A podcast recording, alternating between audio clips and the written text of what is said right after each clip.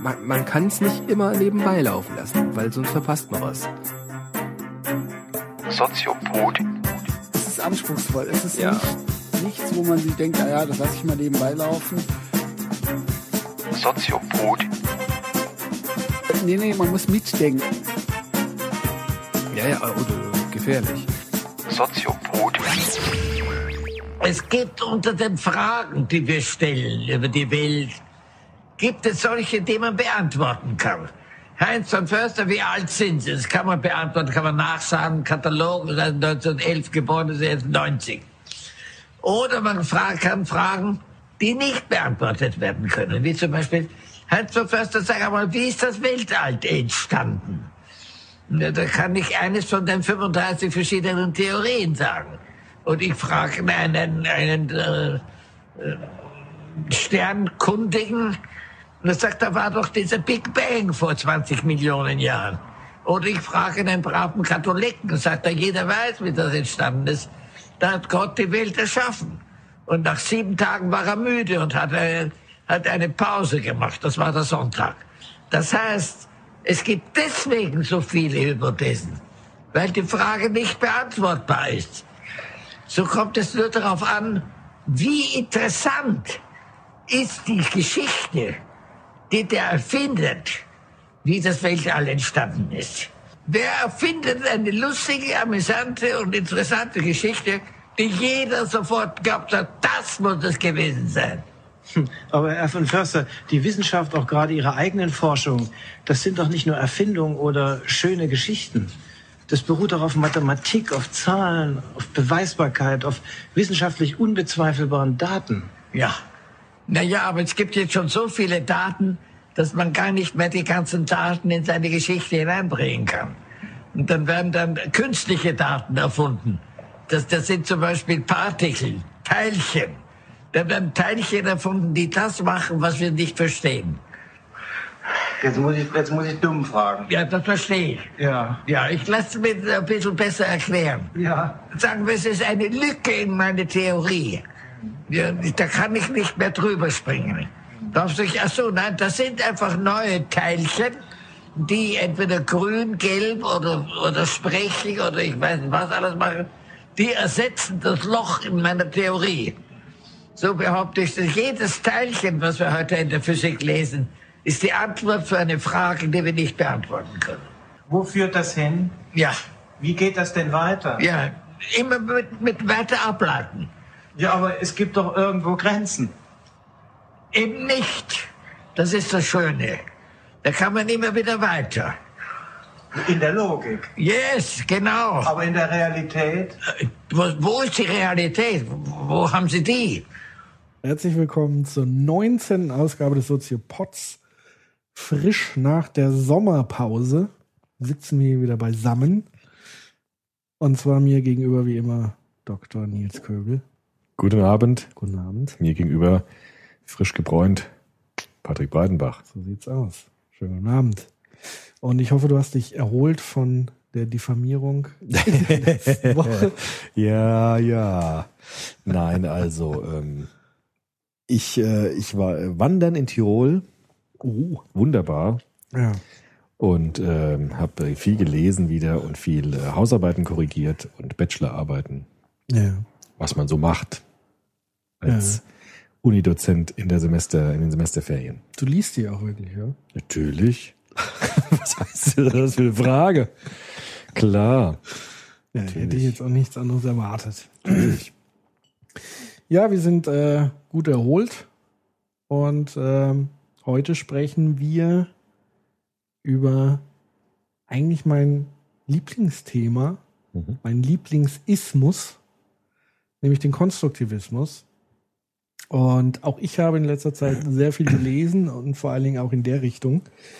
Und kann hiermit auch so fast schon so ein bisschen Outing geben, dass ich mich fast schon als Konstruktivist hiermit outen möchte, um auch mal klar zu machen, dass das sozusagen auch meine, mein Leib- und Magen-Thema sein wird. Das heißt, ähm, Das ist jetzt eine Drohung, oder? was? Kannst dich schon mal auf die Diffamierung in der Richtung gefasst machen. Nein, also muss halt ganz klar sagen, dass es da, äh, dass das sozusagen fast schon überzeugungsartig ist.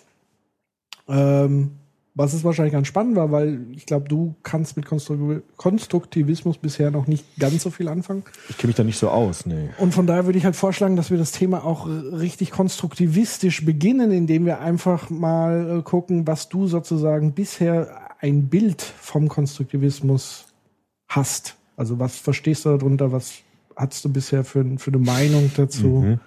etc. pp. Und dann können wir vielleicht uns im Dialog konstruktivistisch dem Thema Konstruktivismus widmen.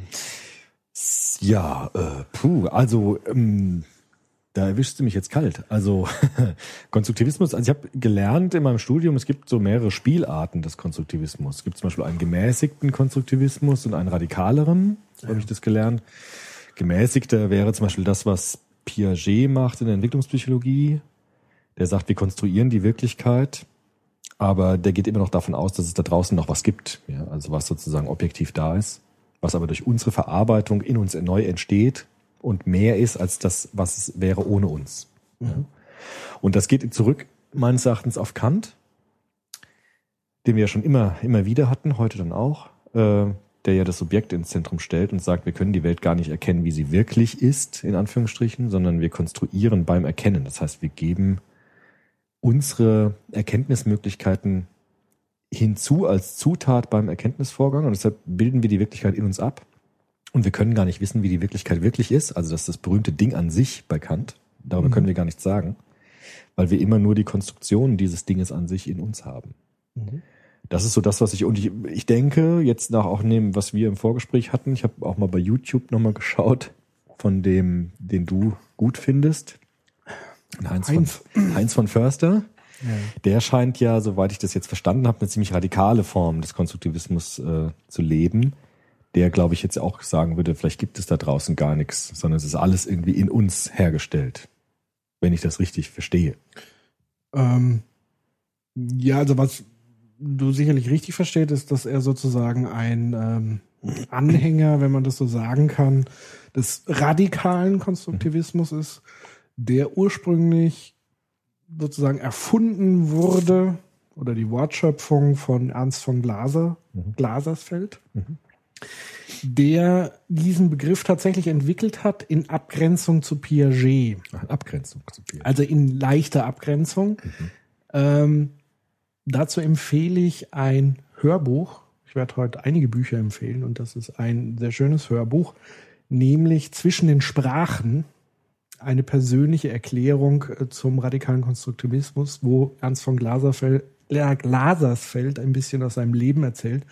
Er ist nämlich äh, mehrsprachig sozusagen nicht nur aufgewachsen, sondern spricht mehrere Sprachen im Laufe seines Lebens. Also drei, wo er wirklich sagt, da hat er drin gelebt.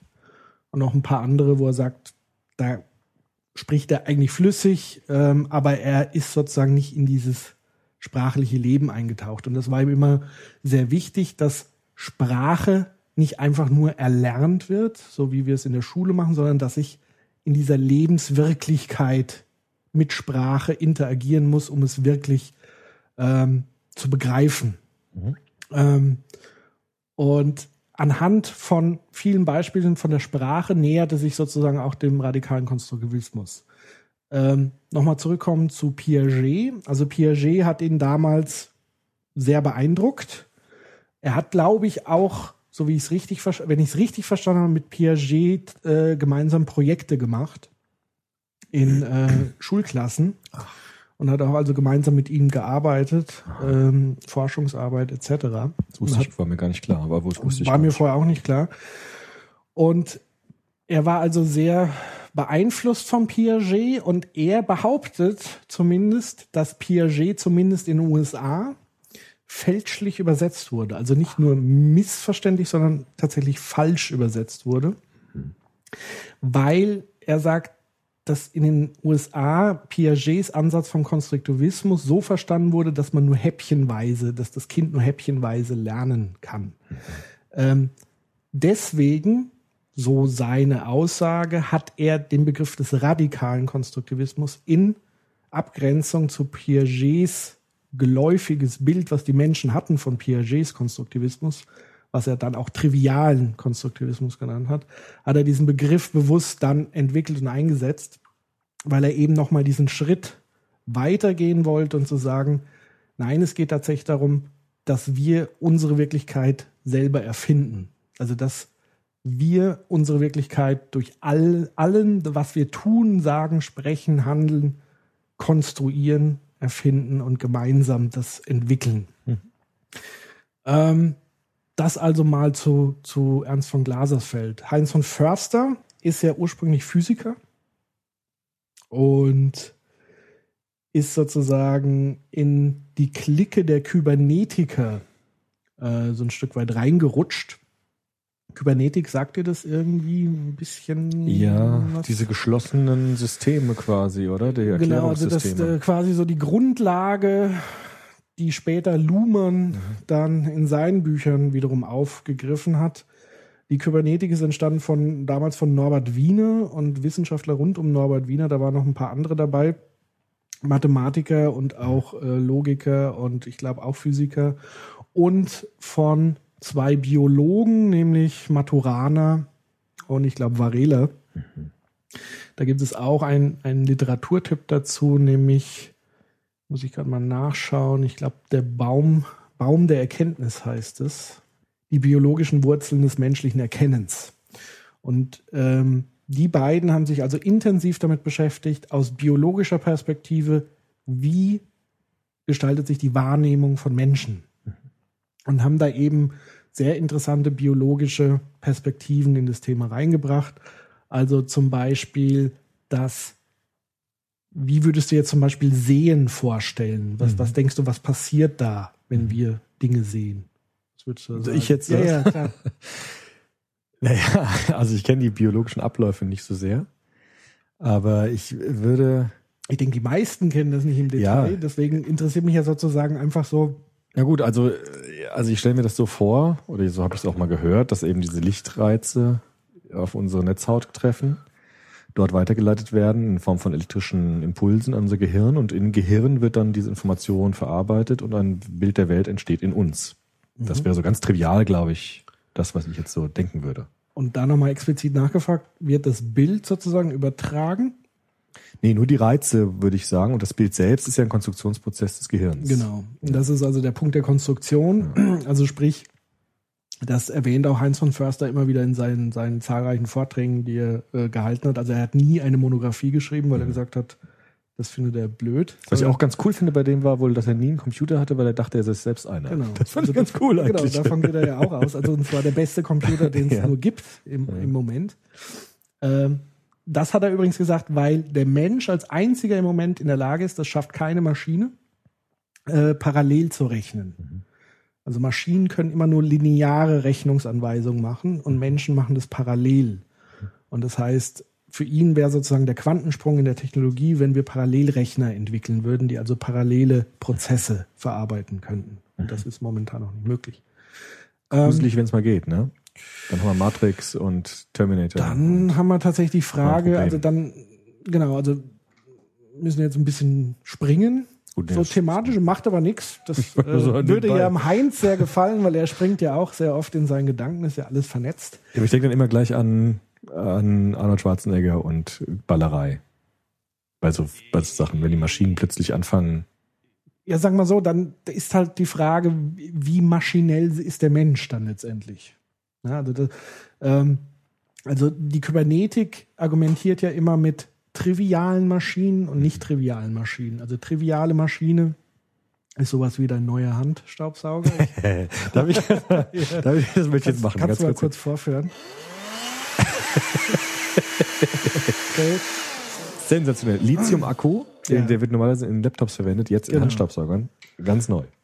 Das ist also eine klassische triviale Maschine. Das heißt, Na, ich- Moment. Ich drücke auf den Knopf und das Ding saugt. Also ich weiß, was passiert, wenn ich da drauf drücke, dann ist es ein li linearer Prozess. Und eine nicht triviale Maschine ist sozusagen, ich gebe was hinein in eine Blackbox, weiß nicht, was passiert, Also so ungefähr, was in unserem Gehirn passiert. Wir können zwar ungefähr sehen, da leuchtet es, wenn wir es irgendwie in diesen Scanner tun, aber wir wissen nicht wirklich, wie die Dinge konstruiert werden. Ähm, und am Ende kommt irgendeine Handlung raus. Aber ich kann nicht vorhersehen, wenn ich vorher den Input gebe. Also wenn ich jetzt sage, ich diffamiere dich jetzt mal wieder, kann, weiß ich nicht, wie Dr. Köhl jetzt sozusagen. Flasche nehmen und die auf Genau, also da gibt es einfach mehrere Möglichkeiten. Ich weiß einfach nicht, was in dir vorgeht, ob du das überhaupt als Diffamierung wahrnimmst und so weiter und so fort. Also die Kybernetik unterscheidet also zwischen diesen beiden Systemen, trivial und nicht triviale Maschinen. So. Jetzt muss ich wieder zurückspringen. Wo waren wir ursprünglich? Maturana, Baum der Erkenntnis beim Sehen. Ja. Genau. Also es ist ganz richtig. Es, viele Leute denken ja sozusagen, das Bild, was sie sehen, wird im Gehirn auch irgendwie projiziert und sozusagen auch eins zu eins übertragen und abgespeichert. Also dem ist eben nicht so. Du kannst, wenn du, oder es ist momentan zumindest nicht nachweisbar, messbar, wie auch immer, du kannst einfach nur sehen, wie stark ist ein Reiz. Aber ich sehe nicht den Reiz als solchen.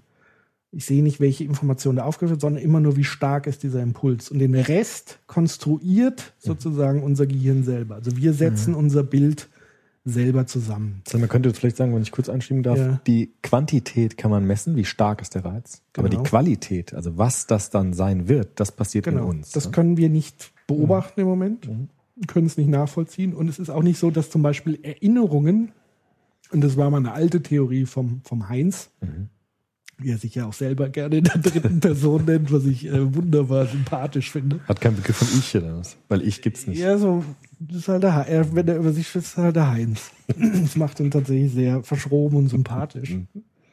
ähm, dann ist sozusagen, äh, wo wir jetzt wirklich abgeschwofen, Äh, Quantität, Qualität, äh, Lichtreiz. Wir können Ja. nicht Erinnerung, Erinnerung. Genau, Erinnerungen. Also Erinnerungen, die alte These vom Heinz war eben, dass die auf Molekülen abgespeichert werden, Erinnerungen. Das hat er irgendwann revidiert, er hat gesagt, das ist Quatsch, sondern wir rufen Erinnerungen ab, indem wir durch, indem wir es wieder erzählen.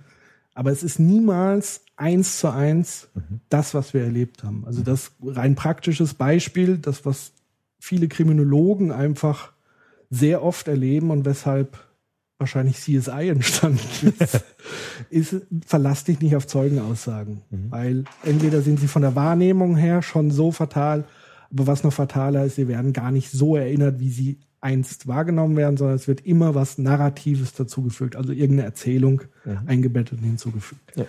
Das zum Thema Erinnerung abspeichern. Also das heißt, unser Dasein, unser Gehirn ist eine Blackbox und wir wissen definitiv nicht, was vor sich geht. Und wir konstruieren sozusagen die Wirklichkeit. Und der radikale Konstruktivismus ist für mich eher so eine Art Rebellion gegen den Objektivismus, den Realismus, die nämlich behaupten, es gibt sowas wie eine objektive Wahrheit. Also es ist eine alternative Sichtweise auf die Welt. Ähm, Heinz hat das mal ganz schön dargelegt in seinem Buch, was ich hiermit unbedingt jedem ans Herz lege. Und zwar nennt sich das Teil der Welt, Fraktale einer Ethik, ein Drama in drei Akten. Ah, doch eine Monographie. Ich dachte, er hat keine geschrieben. Nein, und zwar ist das Buch ähm, geschrieben von Monika Bröcker, so. Mhm. die mit ihm so in, in seinem Lebensabend, da war er tatsächlich dann auch schon so um die 90, Ist der, lebt der noch? Nee, leider nicht. Er ist, äh, ich glaube, vor guten 10, 9, 8 Jahren gestorben, mit über 90.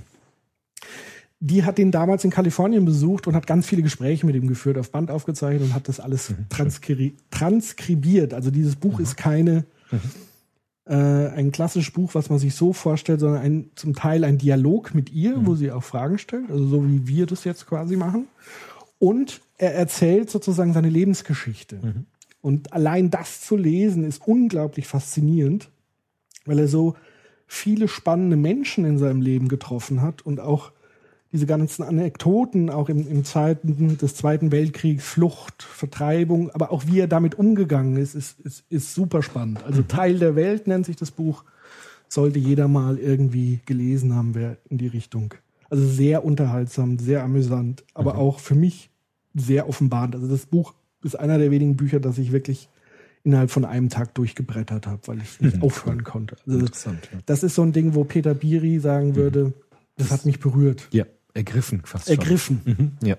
Und das sage ich jetzt tatsächlich mit vollem Pathos, weil es tatsächlich so war.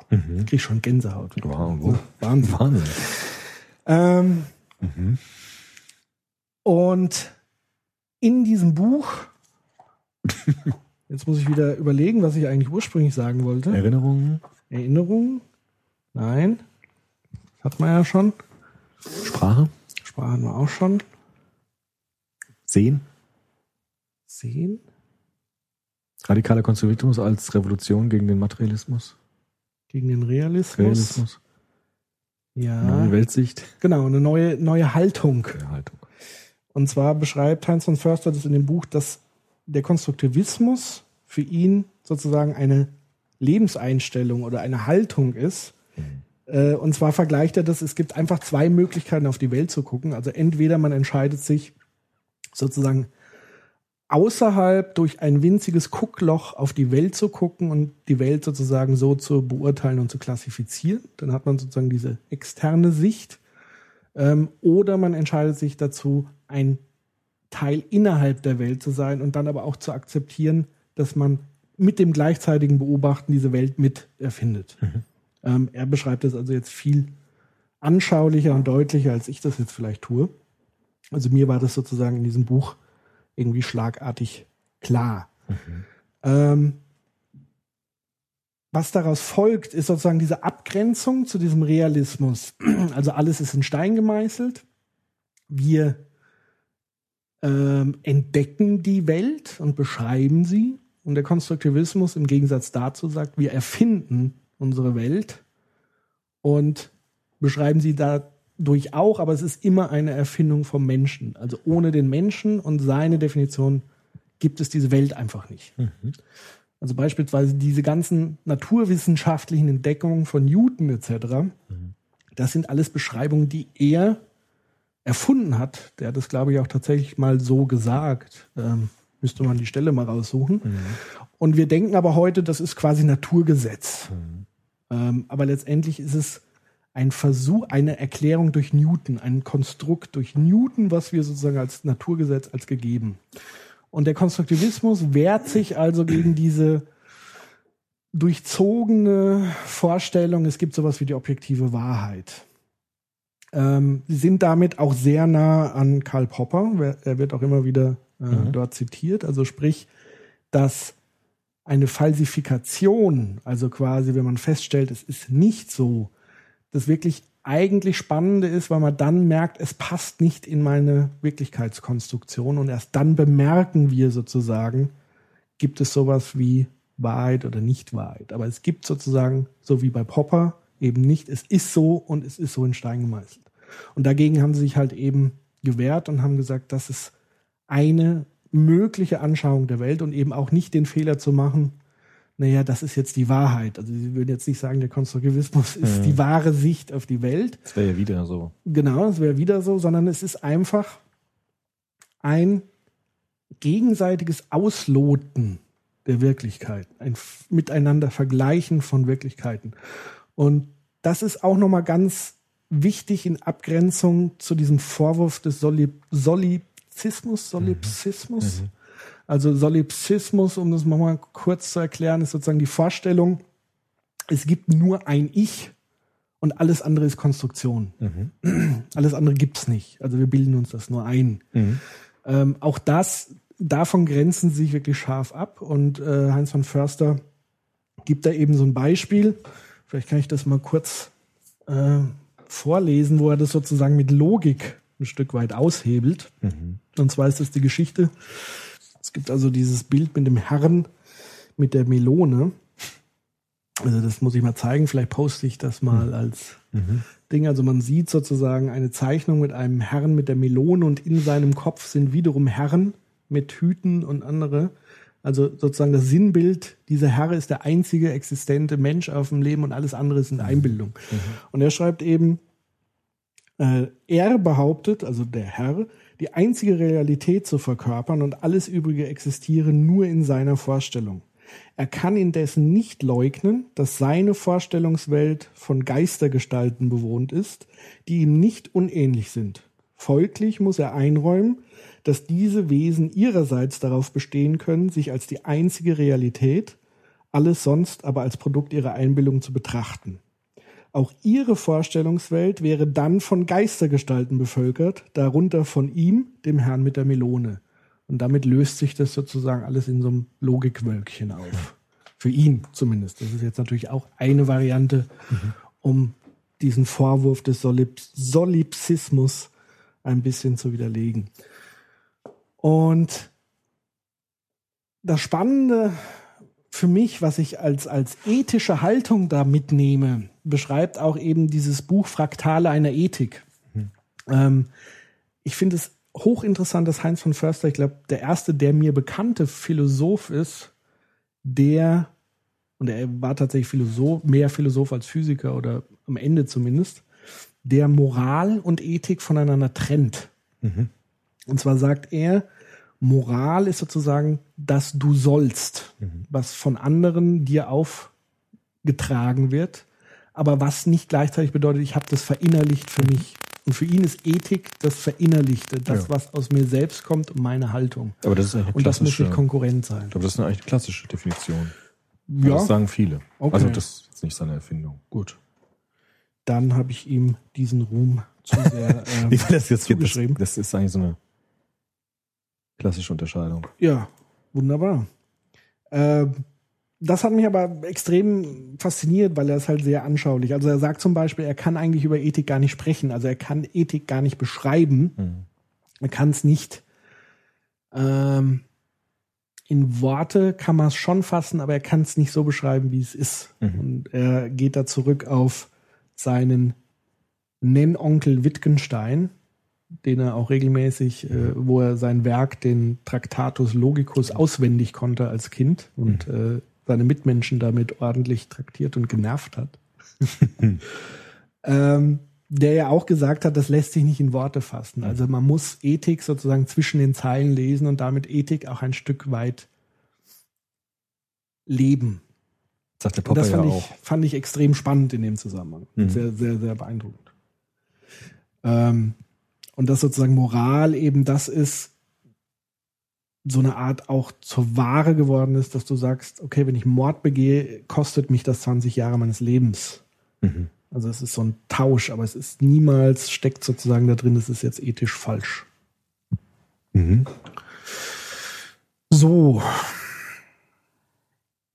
Habe ich irgendwas Grundlegendes in dem ganzen Chaos, den ich jetzt begeistert von mir sprudelnd rausgelassen habe? Was ist dir jetzt sozusagen unklar? Ja, gut, also, also ich kann es schon, es kommt mir vieles tatsächlich jetzt gar nicht so unbekannt vor, wie ich dachte. Mhm. Also, ähm, vor allem die Soziologen haben halt viel solche Theorien eigentlich auch verwendet, glaube ich. Also Luhmann wäre einer, der auch so ganz stark sagt, dass wir Wirklichkeit gemeinsam herstellen in Interaktion. Es gibt auch zwei Soziologen, Berger, Luckmann, Peter Berger und Thomas Luckmann, die haben ein Buch geschrieben, die soziale Konstruktion der Wirklichkeit. Das klingt jetzt sehr nach dem, was du jetzt referiert hast. Also dass äh, Wirklichkeit auch nicht etwas ist, das nur in, in einem Menschen entsteht, sondern eigentlich gemeinsam hergestellt wird über Interaktionen. Mm, mm, jein. Also nicht nach, zumindest nicht nach Glasersfeld, so wie ich ihn verstanden habe. Äh, da ist es tatsächlich so, jeder hat seine eigene Wirklichkeitskonstruktion Mhm. und er vergleicht sie aber in der Art Interaktion mit den anderen. Mhm. Das heißt, wenn ich dir jetzt einen Satz sage, kann das sein, dass du das verstehst, aber sicherlich nicht eins zu eins so verstehst, wie ich es gemeint habe. Wir merken sozusagen erst, wenn wir es nicht verstehen, wenn, indem du anfängst, mich zu diffamieren. Ja, genau. Oder sagst, hä, was will denn der Breitenbach jetzt sagen? Also wir merken immer nur das Scheitern. Mhm. Die beim Krise man Abgleich, genau, Mhm. die Ja. Krise bei dem Vergleich von Wirklichkeitskonstruktionen. Mhm. Aber die eigentliche Konstruktion der Welt ist immer nur beim jeweiligen Individuum. Mhm. Also das heißt auch, dass ich, dass wir auch unterschiedliche Wahrnehmungen haben. Mhm. Ganz automatisch. Klar. Ähm, das heißt, wir wissen gar nicht, was nehmen wir jetzt tatsächlich wahr. Da gibt es auch ein wunderbares Beispiel, nämlich diesen blinden Fleck im Seefeld. Ich weiß nicht, ob du das kennst. Es gibt so einen Fleck, wo, die, keine- wo, das, wo keine Sehzellen sind. Ne? Genau, also es gibt auch in diesen Büchern eben so ein Experiment, da hast du zwei Symbole Mhm. und wenn du dich mit beiden Augen auf eins konzentrierst, verschwindet das Ja, andere also komplett. Mhm. Also es ist nicht so, dass das schwarz ist, sondern es ist einfach nicht da. Weil das Gehirn das kompensieren muss und es nicht dann weiß, wenn es weiß ist, was es dann ist Genau, und macht also weiß. es Ne? ist dann die, nein, es ist nicht weiß, Das ist sondern dann nicht da. es ist nicht da. Was noch wesentlich faszinierender ist, als wenn du jetzt merkst, also du merkst es einfach nicht. Das ist der wichtige Punkt. Du merkst nicht, wenn du nicht wahrnimmst. Und das ist extrem faszinierend. Also es ist nicht so, dass du sagst, oh, da ist jetzt eine weiße oder schwarze Fläche und ich sehe das jetzt nicht, sondern nur dadurch, dass du wusstest, dass vorher was da war und es jetzt nicht mehr da ist, dass quasi die Seite, die Buch, also du siehst noch die Buchseite, aber es ist halt die Symbol nicht da. Und das heißt, so schauen wir Tag ein, Tag aus in die Welt. Also wir nehmen definitiv nicht alles wahr, was wahrzunehmen ist. Und das treiben die Konstruktivisten natürlich so weit in ihren Theorien, dass sie sagen, hm, wenn ich irgendwas nicht wahrnehme, ist es dann überhaupt da? Also dieses berühmte Beispiel des Baumes, der umfällt. Macht er ein Geräusch, Wenn keiner wenn, da ist. wenn keiner der- da ist, der es hören hört. kann. Mhm. So. Ja, aber ich nochmal zurück zu diesen Konstruktionen. Also was ich so, ich kenne mich da wirklich, auch mit Luhmann kenne ich mich ja nicht so sehr aus, weil ich, Ich dieses- auch nicht. Ich habe ja in Frankfurt studiert, da hat man Luhmann nicht so gemocht. Das, war ein bisschen, das war ein bisschen doof, weil genau, die haben alle Frankfurter Schule gemacht. und Luhmann war da nicht so angesagt. Zumindest in der Zeit, als ich noch studiert habe. Das ist vielleicht jetzt anders. Aber die Systemtheoretiker würden doch sagen, wir konstruieren auf unterschiedlichen Ebenen. Also das Individuum konstruiert, gemäß seiner Möglichkeiten, aber auch Gruppen konstruieren. Zum Beispiel Systeme, zum Beispiel, ähm, wenn ich im Seminar bin, dann konstruieren wir als System in der Interaktion unser Verständnis zum Beispiel von einem Text oder von einer Diskussion. Das heißt, diese Konstruktion gibt es auf ganz verschiedenen Ebenen. Auf im, im Individuum, in der Familie zum Beispiel wird Wirklichkeit konstruiert, in Betrieben wird Wirklichkeit konstruiert, in der Politik. Und das kann man sozusagen hoch deklinieren auf unterschiedlichen Ebenen, wo konstruiert wird. So habe ich das bei Luhmann verstanden. Ja. Ähm, da würde jetzt wahrscheinlich äh, Glasersfeld und auch von Förster und wahrscheinlich auch Watzlawick auch ein wichtiger Vertreter des radikalen Konstru Konstruktivismus, der das Thema ja auch in, in Therapien eingetragen hat. Also daraus ist ja auch die systemische Therapie, die Familientherapie mit Virginia Satir, die zum ersten Mal sozusagen nicht nur das Individuum und ihre Wirklichkeitskonstruktion, sondern das eines Systems sich Genau. angeguckt haben. Und da gibt es eigentlich eine schöne Erklärung aus der Kybernetik, dessen Hauptprinzip sozusagen in einem System, also der nicht trivialen Maschine, gibt es Interaktionen. Also Herr Breitenbach, wenn ich dir einen Satz sage, dann empfingst du den Satz, konstruierst dazu was und gibst mir eine Antwort und das hat wieder einen Effekt auf mich. Genau. Das heißt, durch diesen Dialog beeinflussen wir uns zirkulär. Ja. Es gibt aber aus Sicht des Konstruktivismus nicht diese dritte Ebene, die du so gerade so ein bisschen angedeutet hast. Also es gibt nicht diese dritte Ebene Familie, weil es keinen Außenbeobachter gibt, sondern dieses Zirkuläre läuft ab und wir verändern aber sozusagen immer nur oder es verändern sich nur die Wirklichkeitskonstruktionen der Systemteilnehmer, würde ich jetzt so argumentieren. Das heißt, man kann zwar zum Beispiel als Therapeut ein System Familie sich angucken, man muss aber dann wissen, dass man immer Teil dessen wird und in diese Zirkularität, in diese Interaktion gleichzeitig mit eingreift. Das heißt, ich kann niemals von außen neutral so ein System beobachten. Es hat keine eigene Wirklichkeitskonstruktion, sondern es ist ein Austausch und ein Abgleich von individuellen Konstruktionen, die immer wieder im Ping-Pong-Spiel sich gegenseitig bedingen.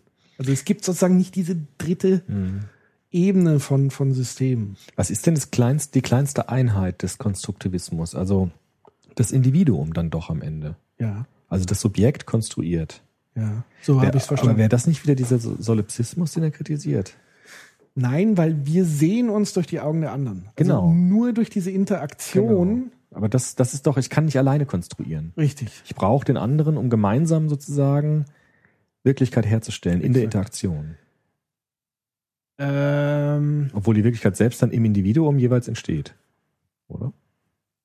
Ich weiß nicht, ob, ob, ob es so, so eine Art Bedingung tatsächlich gibt. Wenn man alleine ist, als Kind braucht man ja Austausch, um zu lernen auch, wie man Na gut, es gibt konstruiert.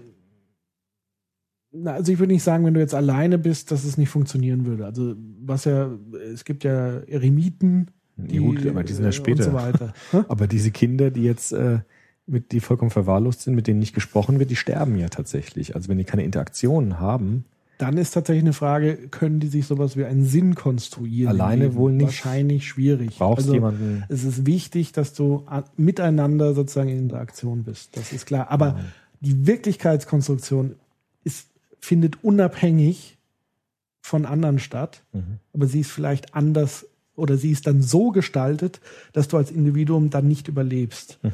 Also von Glasersfeld in seinem einen Essay, und das gebe ich vielleicht auch nochmal als Buchtipp von Paul Watzlawick als Herausgeber, die erfundene Wirklichkeit, Beiträge zum Konstruktivismus, schreibt er eben auch über Darwin. Und zwar das Thema Survival of the Fittest. Und er sagt, fit ist was, was passt, aber es gibt eigentlich nur zwei Möglichkeiten. Entweder überleben oder sterben oder ich werde ausgestoßen oder ich überlebe. Aber es gibt nicht sowas wie ein gutes Überleben oder nicht. Und so würde das ähnlich sein. Also ich kann zwar existieren, nur die Frage ist, wie lang. Und wie lang ist es also sinnvoll, alleine? Anscheinend ist es nicht sinnvoll, weil irgendwann dann der Organismus merkt, kommt nicht mehr klar. Aber im Grunde, ich meine, das erinnert mich schon stark an den, an den Idealismus eigentlich. Also an den deutschen Idealismus. Bei Fichte zum Beispiel Ja. ist das ganz ähnlich, dass er sagt, äh, Fichte geht ja so weit zu sagen, es gibt ein Ich und es gibt ein Nicht-Ich. So ist die Wirklichkeit. Und der Grund des Seins ist im Grunde das Ich, das die Wirklichkeit in sich selbst herstellt. Das ist sozusagen sehr ähnlich, finde ich, also diese nachkantische Philosophie wie der Konstruktivismus. Also weil ich glaube, das geht auf diese kopernikanische Wende von Kant ganz stark zurück, der gesagt hat, das Subjekt gerät in den Mittelpunkt. Und ich habe neulich gerade erst gelesen von einem ziemlich auch genialen Philosophen, Volker Gerhard heißt der. Ja. Das ist ein zeitgenössischer Philosoph, ein Kant-Experte, der gesagt hat, man kann eigentlich seit Kant gar nicht mehr von der Welt sprechen, sondern nur noch von der Umwelt. Ja. Weil es nicht so ist wie im Mittelalter, dass man dachte, man kann die objektive Welt so erkennen, wie Gott sie geschaffen hat, also wie sie so ist, wie sie für Gott ist, sondern wir müssen eigentlich untersuchen, welche Informationsverarbeitungsprozesse im Menschen existieren, die uns ermöglichen, die Welt in uns selbst herzustellen und die Reize zu verarbeiten. Und das ist eigentlich so eine ganz äh, kantianische Perspektive. Das Subjekt gerät in den Mittelpunkt und alles drumrum ist eigentlich dann, ja, man weiß gar nicht, was es ist. Es sind irgendwelche Anreize, die uns dazu bringen, zu konstruieren. Genau. Und das ist äh, im Grunde eine nachkantische, also eigentlich eine Weiterführung dieser kantischen Perspektive eigentlich. Also dadurch, dass die Konstruktivisten sich ja selber auf Kant auch sehr stark Okay, beziehen, gut, dann also tun dass er sozusagen auch mit der Vorreiter war, der zum ersten Mal, es gab auch schon vorsokratische Überlegungen etc. pp. Alles gab's schon mal. Immer. Es gab immer schon alles. Aber Kant sozusagen als großer Philosoph, der so ein bisschen auch wieder den Mainstream eben das vertreten hat, es gibt nicht die Wirklichkeit, die so wahrnehmbar ist. Das sagen Also die auch, die beziehen sich auf beziehen Kant. sich Okay. explizit auf Kant. Gut, ja, gut. Und wenn Fichte sozusagen sich auch auf Kant bezieht, Ist ist, ja ja, der klar, Nachfolger. dass das äh, assoziiert und miteinander verwandt ist. Also Ja, also da ich ja Kantianer bin, finde ich das sehr sympathisch. Es stellt sich halt für mich immer nur eine Frage, aber wahrscheinlich kommen wir da überhaupt nicht weiter, weil das eigentlich eine metaphysische Frage ist. Ja, aber das ist ja das Spannende. Ja, also was ist denn mit diesem Begriff Wahrheit dann? Also, das hat ja den Popper auch so umgetrieben, weil der Popper Ja. ist ja, hast du ja auch schon gesagt, nah dran. Sagt ja auch, alles Wissen ist Vermutung. Wir können nur vermuten, wir haben die Wahrheit nie in der Tasche. Nur bei Popper ist es ja so, dass er diesen dunklen Bruder des Konstruktivismus, nämlich diesen Relativismus, sehr stark angreift. Er sagt ja so, einer der beunruhigendsten Phänomene ist der Relativismus, weil, weil Popper diesen letzten Schritt, glaube ich, nicht mitgeht. Ja. Also Richtig. Popper würde ja sagen, wir brauchen einen Begriff von Wahrheit, auch wenn wir uns bewusst sein müssen, dass wir den nie in der Tasche haben und nie erreichen werden. Mhm. Und da äh, ist diese, kommt die Frage auf den Tisch, gibt es denn überhaupt die, so etwas wie Wahrheit? Oder müssen wir uns von diesen Begriffen jetzt vollkommen lösen und die eigentlich über Bord werfen? Ich konnte da mal mit einem Zitat von Heinz von Förster, was Ja. auch auf meinem Facebook-Profil derzeit präsent aufgrund der aktuellen Lage Ja. in äh, diversen Ländern, wo Dinge brennen. ja. Heinz von Menschen- Förster, Oh, Menschen Menschen, brennen sowieso täglich. was eigentlich gar nicht lustig ist. Ja. Aber da passt dieses Zitat eigentlich wie die Faust aufs Auge. Heinz von Förster sagt, meine Auffassung ist in der Tat, dass die Rede von der Wahrheit katastrophale Folgen hat und die Einheit der Menschheit zerstört. Man muss daran erinnern, wie viele Millionen von Menschen verstümmelt, gefoltert und verbrannt worden sind, um die Wahrheitsidee gewalttätig durchzusetzen. Ähm, Heinz von Förster verabschiedet sich tatsächlich von diesem objektiven Wahrheitsbegriff, indem er sagt, es gibt, also Metaphysik ist für ihn, das sind unentscheidbare Fragen. Unentscheidbare Fragen, die man nur für sich selber beantworten kann mit einer gewissen ethischen Haltung heraus. Das sind diese Sachen wie, wie ist das Universum entstanden? Ja, das ist eine unentscheidbare Frage. Existiert Gibt es sowas Gott? wie Gott? Das ist eine Unentscheidbar. unentscheidbare Frage. Das kann ich nur für mich selber beantworten, aber ich kann es anderen sozusagen nicht aufdrücken. Und das ist das, was passiert, sobald man den Wahrheitsbegriff einführt. Man sagt nämlich, es existiert keine andere Alternative und Variante mehr zu dieser Wahrheit. Und das macht diesen Begriff so perfide. Und das macht ihn so gefährlich für Ideologien und Leute, die das eben entsprechend instrumentalisieren. Und deswegen distanzierend sich der Konstruktivismus ganz klar von der Wahrheit. Und die sind eben noch diesen einen Schritt gegangen, den Popper vielleicht nicht gehen konnte, wollte, wie auch immer. Ja. Also da ist so das Einzige, was ich auch sehe, was heißt das Einzige, das ist ja auch tatsächlich die schwerste Frage von allem. Ich meine, wir können ja auch an diesem Wahrheitsbegriff lange rum, äh, rummachen. Das ist eigentlich letztens eine metaphysische Frage, das würde ich auch sagen. Aber ich würde schon trotzdem auch mit, also bei Kant ist es ja so, dass es diesen Unterschied gibt zwischen der reinen Vernunft, der theoretischen Vernunft und der praktischen Vernunft. Er sagt ja auch sowas wie Wahrheit, Freiheit, Subjektivität können wir nicht beweisen. Also das wäre ja unmöglich, sowas wie Wahrheit zwingend zu beweisen. Aber wir brauchen pragmatisch so einen Begriff wie Wahrheit, um überhaupt miteinander auskommen zu können. Also ich muss irgendwie sagen können, dass wir beide jetzt hier sitzen, in diesem Raum, ist jetzt pragmatisch notwendig, dieses, dieses anzunehmen, dass wir das, dass das, dass das wahr ist. Aber müssen wir das annehmen? Ja, sonst würden wir uns ja quasi, erleben's ja, aber wir konstruieren es in dem Moment, aber wir müssen irgendwie annehmen, dass der andere doch so ungefähr äh, mal, äh, versteht, was ich meine.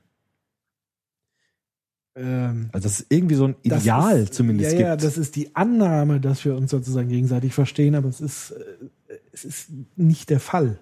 Wahrscheinlich nicht der Fall. nee, hundertprozentig nicht. Aber also Popper würde sagen, Wie gesagt, das zeigt sich, wenn wir plötzlich eine Störung merken in der Kommunikation. Wenn, Ja. wenn wir sagen, damit kann ich jetzt gar nicht, dazu habe ich kein Bild. Also wenn ich dir jetzt sage, Rappelpop, habe ich sofort ein Bild. Ja, wunderbar. Hier von so einem.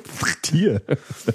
ja, nee, ich weiß, was du meinst. Dann gibt's eine Krise und dann, Dann gibt es eine Krise und dann wird offenbar, dass wir offensichtlich unsere Lebenswirklichkeiten nicht miteinander abgleichen können. Mhm. Gut, sieht man ja. Ansonsten können wir nur davon ausgehen, dass wir meinen, der andere würde uns verstehen. Mhm. Und das funktioniert so lange, bis die Störung kommt. Okay. Aber dass du jetzt das hinten das äh, Billigregal als weiß siehst, Ja, heißt das- gar nichts, weil weiß heißt für dich was anderes als für mich. Es ist ja an, anscheinend, das muss ich nochmal genau nachforschen, ist die Welt ja tatsächlich schwarz-weiß. Und wir konstruieren uns die Farben. Aha. durch die Konstruktion der, also die Signale sind anscheinend eher Richtung Schwarz-Weiß. Oder auch wenn du dir Licht anguckst. Also es gibt so Versuche, wo du halt so Farbversuche, wo du erst mit blauem Licht dir was anguckst, dann mit, oder hast irgendwie eine rosa Brille auf und wenn du die irgendwann absetzt, siehst du alles in, in blau oder sowas. Also das heißt, diese Reize, diese Farbreize und dieses Lichtspektrum, das setzt sich ja auch wiederum aus verschiedenen Farben zusammen es heißt nicht, dass ich tatsächlich die gleiche Farbe weiß so ne wahrnehme, wie du weiß wahrnimmst. Okay. Aber vielleicht nochmal auf den Popper, weil das Ja. interessiert mich jetzt auch wirklich. Ich bin da gar nicht äh, irgendwie entschieden an der Stelle, aber ich kenne diese Position. Der Popper meint im, also für die Wissenschaft. Ja. Ich rede jetzt gar nicht von Therapie oder Religion, da müssen wir uns vielleicht nochmal gesondert anschauen, weil bei Religion ist der Wahrheitsbegriff, glaube ich, nochmal eine ganz andere Geschichte als bei Wissenschaft. Ja. Aber der Popper tritt ja dafür ein zu sagen, wir brauchen in der Wissenschaft einen bestimmten Rahmen, ja, damit wir überhaupt ins Gespräch kommen können über bestimmte Theorien. Und dieser Rahmen, sagt Popper, ist ganz früh entstanden in der Philosophiegeschichte bei den alten Griechen, bei Xenophanes, sagt er. Nämlich die Frage nach wahr oder falsch. Also entweder eine Aussage ist wahr oder sie ist falsch. Das ist der Rahmen, innerhalb dessen wir uns bewegen können in Diskussionen. Und der Popper sagt halt, es ist wichtig, diesen Rahmen als Ideal weiterhin zu behalten, weil wenn wir den auflösen, dann ist es vollkommen egal, was ich sage, weil alles kann wahr sein und alles ist falsch. Und dann macht es auch gar keinen Sinn mehr, sich miteinander zu unterhalten. Das wurde zum Beispiel in der Geschichtswissenschaft gemacht. Ich habe das letztes Jahr gab es einen Historiker in Gießen an der Uni, der hat auch so eine konstruktivistische Perspektive auf die Geschichte, auf die, auf die Historie gelegt und hat gesagt, es kommt gar nicht so sehr darauf an, ob die Geschichten, die wir erzählen über die Vergangenheit, ob das wahr oder falsch ist, sondern es kommt darauf an, ob das interessant ist und ob das schön erzählt ist. Ja. Und da haben sich manche Leute tierisch aufgeregt und da sind gleich mit dem Knaller gekommen und haben gesagt, was ist denn mit dem Holocaust? Du kannst doch nicht den Holocaust jetzt schön erzählen. Was ist denn das für ein Kriterium, wenn wir jetzt die Wahrheit ersetzen durch einen neuen Rahmen, der dann irgendwie ästhetisch funktioniert, nach schön oder hübsch? Ja. Und das habe ich tatsächlich auch als Problem ein bisschen gesehen, weil ist es nicht notwendig, wie der Popper sagt, ein Ideal der Wahrheit zu haben und im gleichen Satz zu sagen, dass wir niemals diese Wahrheit erreichen können, aber trotzdem diesen Rahmen brauchen, um überhaupt Theorien oder Hypothesen, wie Popper sagt, beurteilen zu können. Ähm, Punkt eins. Ähm, ich glaube, die Antwort hat sich Popper ja selber gegeben, indem wir das Falsifizieren. Also Ja.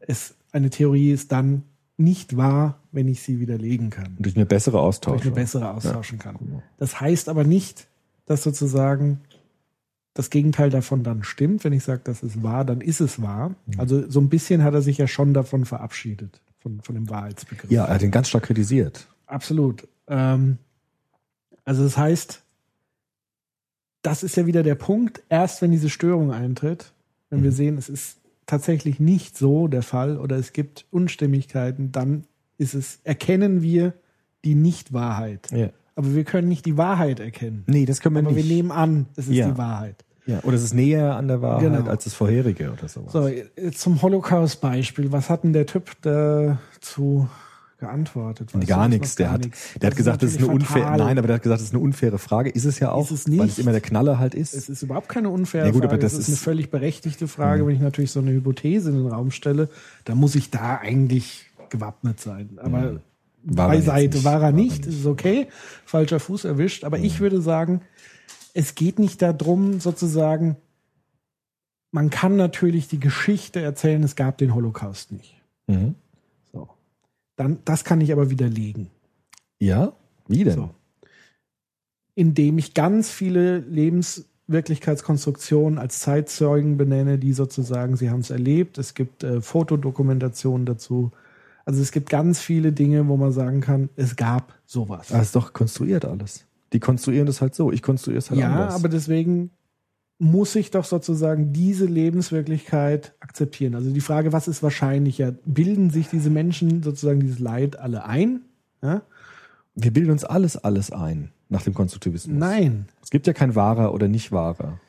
Oder? man darf es nicht mit, mit ein, also es ist, man darf es, glaube ich, nicht verwechseln mit einer, mit einem Budenzauber, sage ich Mhm. jetzt mal. Es ist jetzt keine, also es ist nicht so vergleichbar wie mit einer Halluzination Okay. Mhm. oder sowas, wo du sagst, sondern es ist ja eine reale Erfahrung, die ich ja auch physisch Mhm. bemerke mit physischen Reaktionen.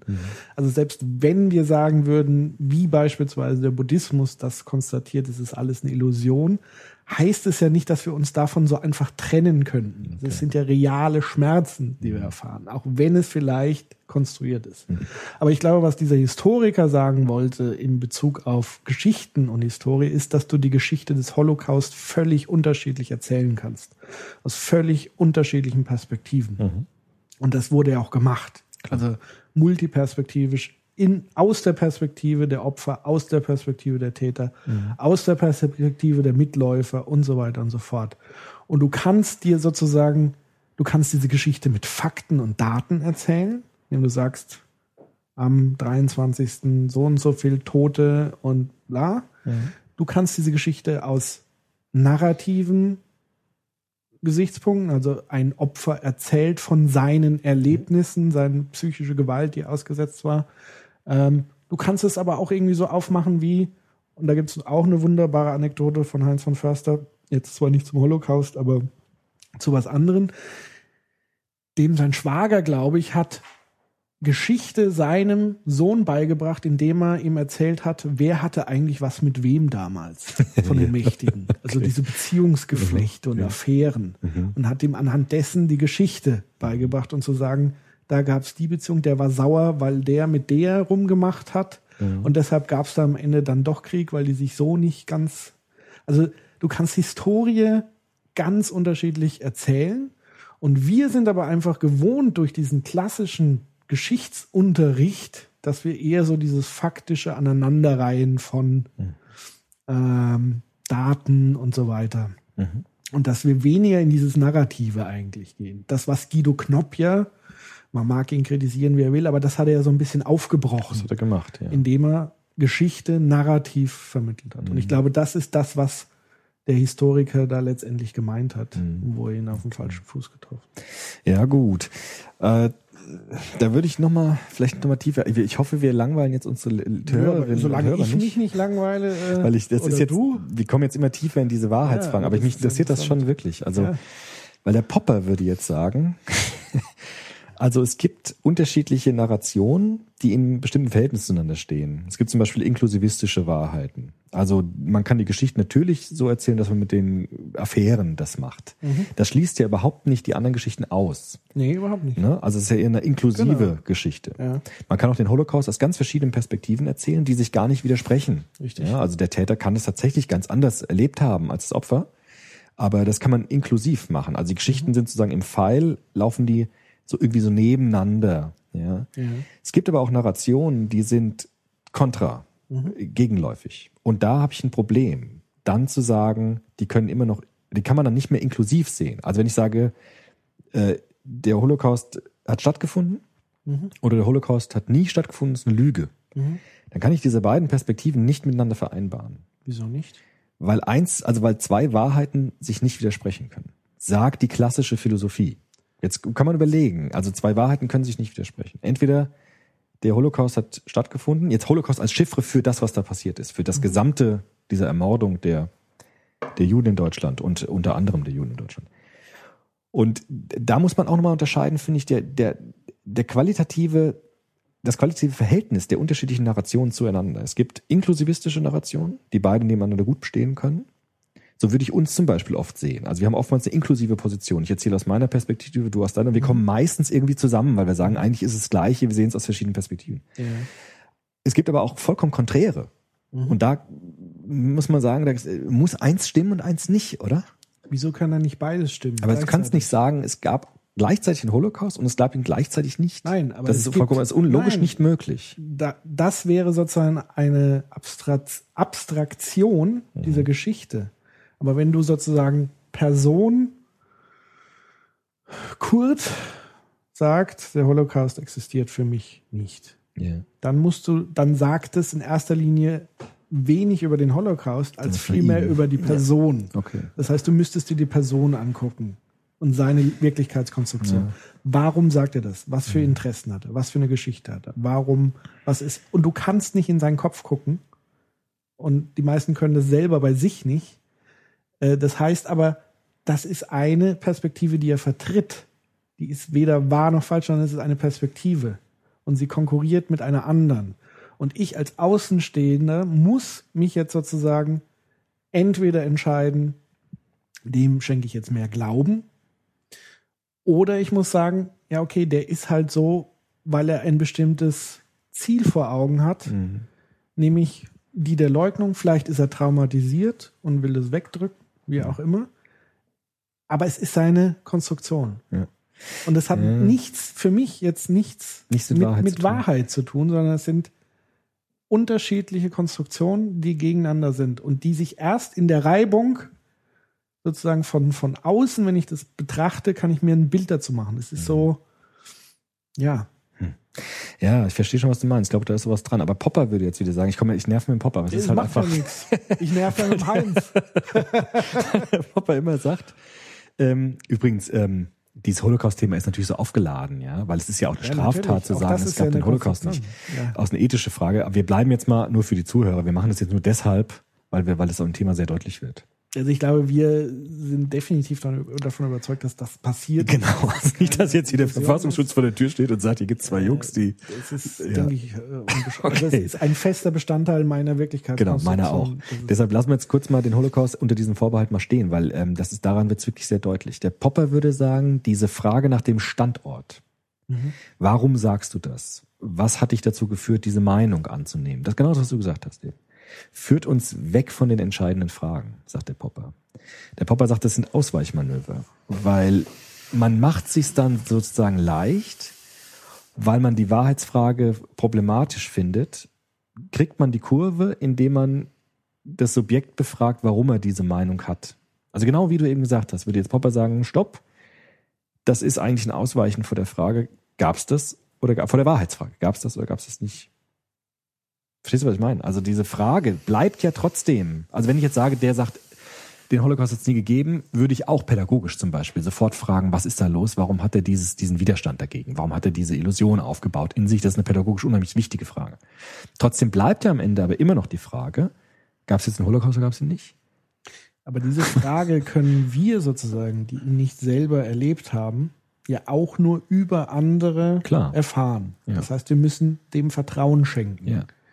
Es wird aber niemals möglich sein, eins zu eins die Wirklichkeit abzubilden. Das nicht. Aber man kann Und doch schon gar sagen, nicht mit die, die involviert waren. Und diejenigen, die involviert haben, haben ihre eigene Perspektive auf die Dinge.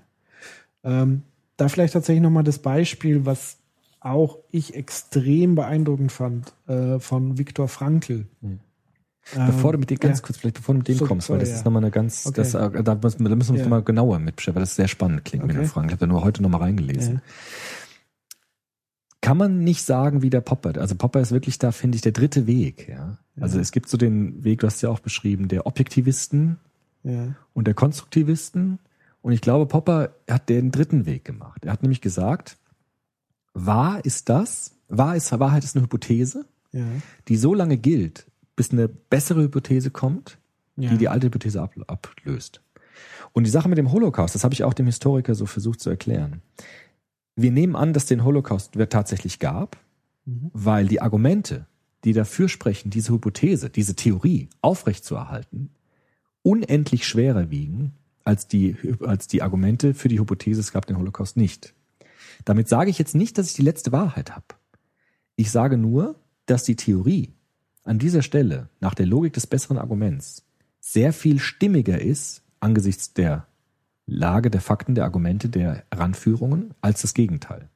Deshalb würde ich auch zum Beispiel die Evolutionstheorie, das machen ja die Kreationisten, die sagen, es gab keine Evolution, würde ich auch sagen, natürlich ist die Evolutionstheorie nur eine Theorie. Wir wissen nicht, wie es wirklich ist. Wir haben die Wahrheit nicht in der Tasche. Ja. Aber es ist eine Theorie, die bislang noch nicht durch eine bessere Theorie ersetzt worden ist. Das heißt, solange niemand kommt mit einer logisch besseren Theorie, weigere ich mich, die Theorie aufzugeben. Verstehst du?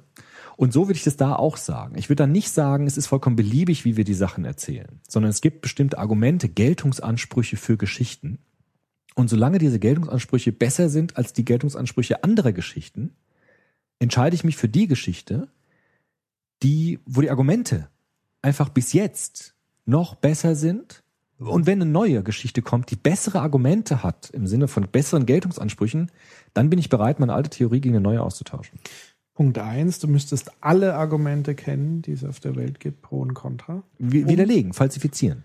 Man kann es falsifizieren nach Popper. Du musst nicht alle Schwäne Kann gesehen man haben. die Kreationsding falsifizieren? Ich glaube nicht. Du musst- ist eine das unentscheidbare Frage. Nein, das stimmt nicht. Du Die, müsstest die die, Erschaffung der Welt ist momentan eine unentscheidbare das Frage. ist unentscheidbar, die Also- metaphysische Frage, wie die Welt entstanden ist. Also Evolutionstheorie ist, wie du schon richtig gesagt hast, eine Theorie. Und die verändert sich auch ständig. Und die ist noch nicht widerlegt. genau. So. Das heißt nicht, dass Aber er bewiesen ist. Kreationismus ist ähnlich noch nicht widerlegt worden. Das ist aber unfair, würde Popper sagen. Das ist nicht wissenschaftlich. Ja, das Wissenschaft, mag schon nein, sein, weil das wissenschaftlich ist nämlich so, wissenschaftlich ist es so, dass derjenige seine Theorie belegen muss, der sie aufstellt. Und nicht einfach sagt, jetzt versuch du mir mal zu widerlegen, dass das stimmt. Ja, Sonst das könnte ich ja sagen, genau. Und Ja, aber das ist der Knackpunkt. wenn mir jemand, wenn mir jemand bele also mit guten Argumenten belegen kann, dass die Evolutionstheorie aber- falsifiziert ist, dann müssen wir sie aufgeben. Das- aber solange das nicht geschieht, Ja. bleibt eine Theorie so lange bestehen, bis eine bessere Theorie kommt, die die alte ablöst. Aber es ist ja ein, Unter ja, aber es ist ein Unterschied, ob ich gute Argumente, also gute, eine gute Geschichte erzähle, oder ob ich sage, durch diese Argumente habe ich die Wahrheit sozusagen. Auf keinen bewiesen. Fall. Bewiesen haben wir gar nichts. Man kann Hypothesen Eben. nicht beweisen. Das ist der Punkt. Hypothesen bewähren der, aber sich. das ist der große Unterschied. Also den Anspruch zu sagen, dadurch, dass ich die guten Argumente liefere, liefere Mhm. ich dir gleichzeitig die Wahrheit mit. nee, Gibt das es würde der Popper nicht sagen. Ja, eben würde er nicht Aber sagen. ist das nicht aber die es Lösung? Gerade so geklungen. Nee, aber ist das nicht die Lösung, zu sagen, wir haben nur Konstruktionen. Ja. Wir haben die Wahrheit nie in der Tasche. Es gibt keinen Menschen, der irgendwann die Wahrheit in der Tasche hat. Und das Richtig. wird es niemals geben. Das hat es auch nie gegeben. Popper sagt das, das gab es noch nie, das wird es Ja. nie geben. Selbst Sokrates hat die Wahrheit nicht gehabt. ja. Der hat gesagt, ich weiß viel mehr, dass ich nichts weiß. Übrigens Ja. auch so eine konstruktivistische Position. Aber wir haben Geschichten, die nach bestimmten Geltungsansprüchen äh, äh, bestehen und die so lange gelten, bis sie widerlegt sind. Und wenn sie widerlegt sind, müssen wir uns dem Bess der besseren Theorie beugen. Das ist zum Beispiel bei der kopernikanischen Wende passiert, dass Galilei bessere Argumente hatte dafür. Aber das heißt dann nicht, dass die bessere Theorie die Wahrheit Nee, repräsentiert. weil es kommt die nächste kann- Theorie, genau. die besser ist. Na klar, und so Exakt. geht das immer weiter. Nur zu sagen, es ist dann alles egal, welche Geschichte Es ich erzähle, ist darum- nicht. Nein, da, egal Genau. ist sowieso nicht. Egal ist ein Handcase. Genau, weil Das, dass ich diesen Spruch mal sage, das wäre ja immer schlimm. Da würde man sozusagen, und das finde ich auch extrem wichtig und eine extreme Abgrenzung zum Relativismus. Genau. Der Gegenüber ist nicht egal und seine Lebens, äh, seine Lebenswirklichkeit, seine Lebenskonstruktion, seine äh, Wirklichkeitskonstruktion ist nicht egal, Mhm. sondern sie ist gleichberechtigt. Es mag auch sein, dass sie völlig anders ist und uns auf die Palme bringt. Mhm. Aber es ist eine Wirklichkeitskonstruktion, die vorhanden ist. Warum auch immer sie entstanden ist, egal. Oder nicht egal. Ähm, das ist aber das Entscheidende sozusagen, dass die andere Perspektive mindestens gleichwertig ist, obwohl sie uns reizt. Ja. Und das ist der, der entscheidende Knackpunkt. Wenn wir nämlich bei, beim Thema Wahrheit ist, kommen wir sehr schnell in die Gewaltschleife. Auf jeden hinein. Fall. Das hat der Popper ja genauso gesagt. Weil Genau. die, die gesagt haben, sie haben Wahrheitsbegriff, haben immer auch gleichzeitig gesagt, sie haben die Wahrheit in der Tasche. Genau. Und dann wird's gefährlich. So, und wenn man jetzt nochmal auf dieses wirklich schwierige Beispiel Holocaust zurückgeht, ja, dann gibt es tatsächlich Menschen, die konstruieren, dass es das nicht gab. Ja. Aber es gibt weitaus mehr Menschen, die andere gute, fundierte, Bessere Argumente bessere Argumente haben. für viele bessere, weil es gibt tatsächlich Leute, die auf die andere Wirklichkeitskonstruktion sich einlassen. Also Ja. es gibt tatsächlich Leute, die glauben, dass es den Holocaust nicht gegeben hat. Ja. Und wenn man das versucht, sozusagen wertfrei, also diese innere Abneigung dagegen, die wir beide ja tatsächlich haben, wo wir Mhm. sagen, wie kann man nur so dumm sein, auf diese Argumente reinzufallen, Mhm. heißt es aber nicht, dass sie das tatsächlich nicht für sich so konstruieren. Für sie persönlich ist es ja, so. aber ja. genau. Und das Ja. ist der wichtige Punkt, weil wir gehen davon aus, die sind entweder zu dumm oder die spielen ein Spiel, die wollen uns verarschen oder wie auch immer. Mhm. Aber sie selber in ihrer Perspektive haben keine oder lassen keine Argu andere Argumente zu und lassen sich sozusagen auf diese äh, Wirklichkeitskonstruktion ein, dass der Holocaust eine große Lüge ist. Mhm. Und das ist der wichtige Punkt, dass sozusagen es verschiedene Formen von Lebenswirklichkeiten gibt, die miteinander zum Teil in Konkurrenz treten und sich dann reiben und dann passieren diese Störungen und dann merkt man auf einmal, hu, was ist denn jetzt wirklich und was nicht. Mhm. Und so kann man eigentlich sagen, ähm, liegen die Dinge. Von daher ist Popper im Grunde genommen schon fast Konstruktivist.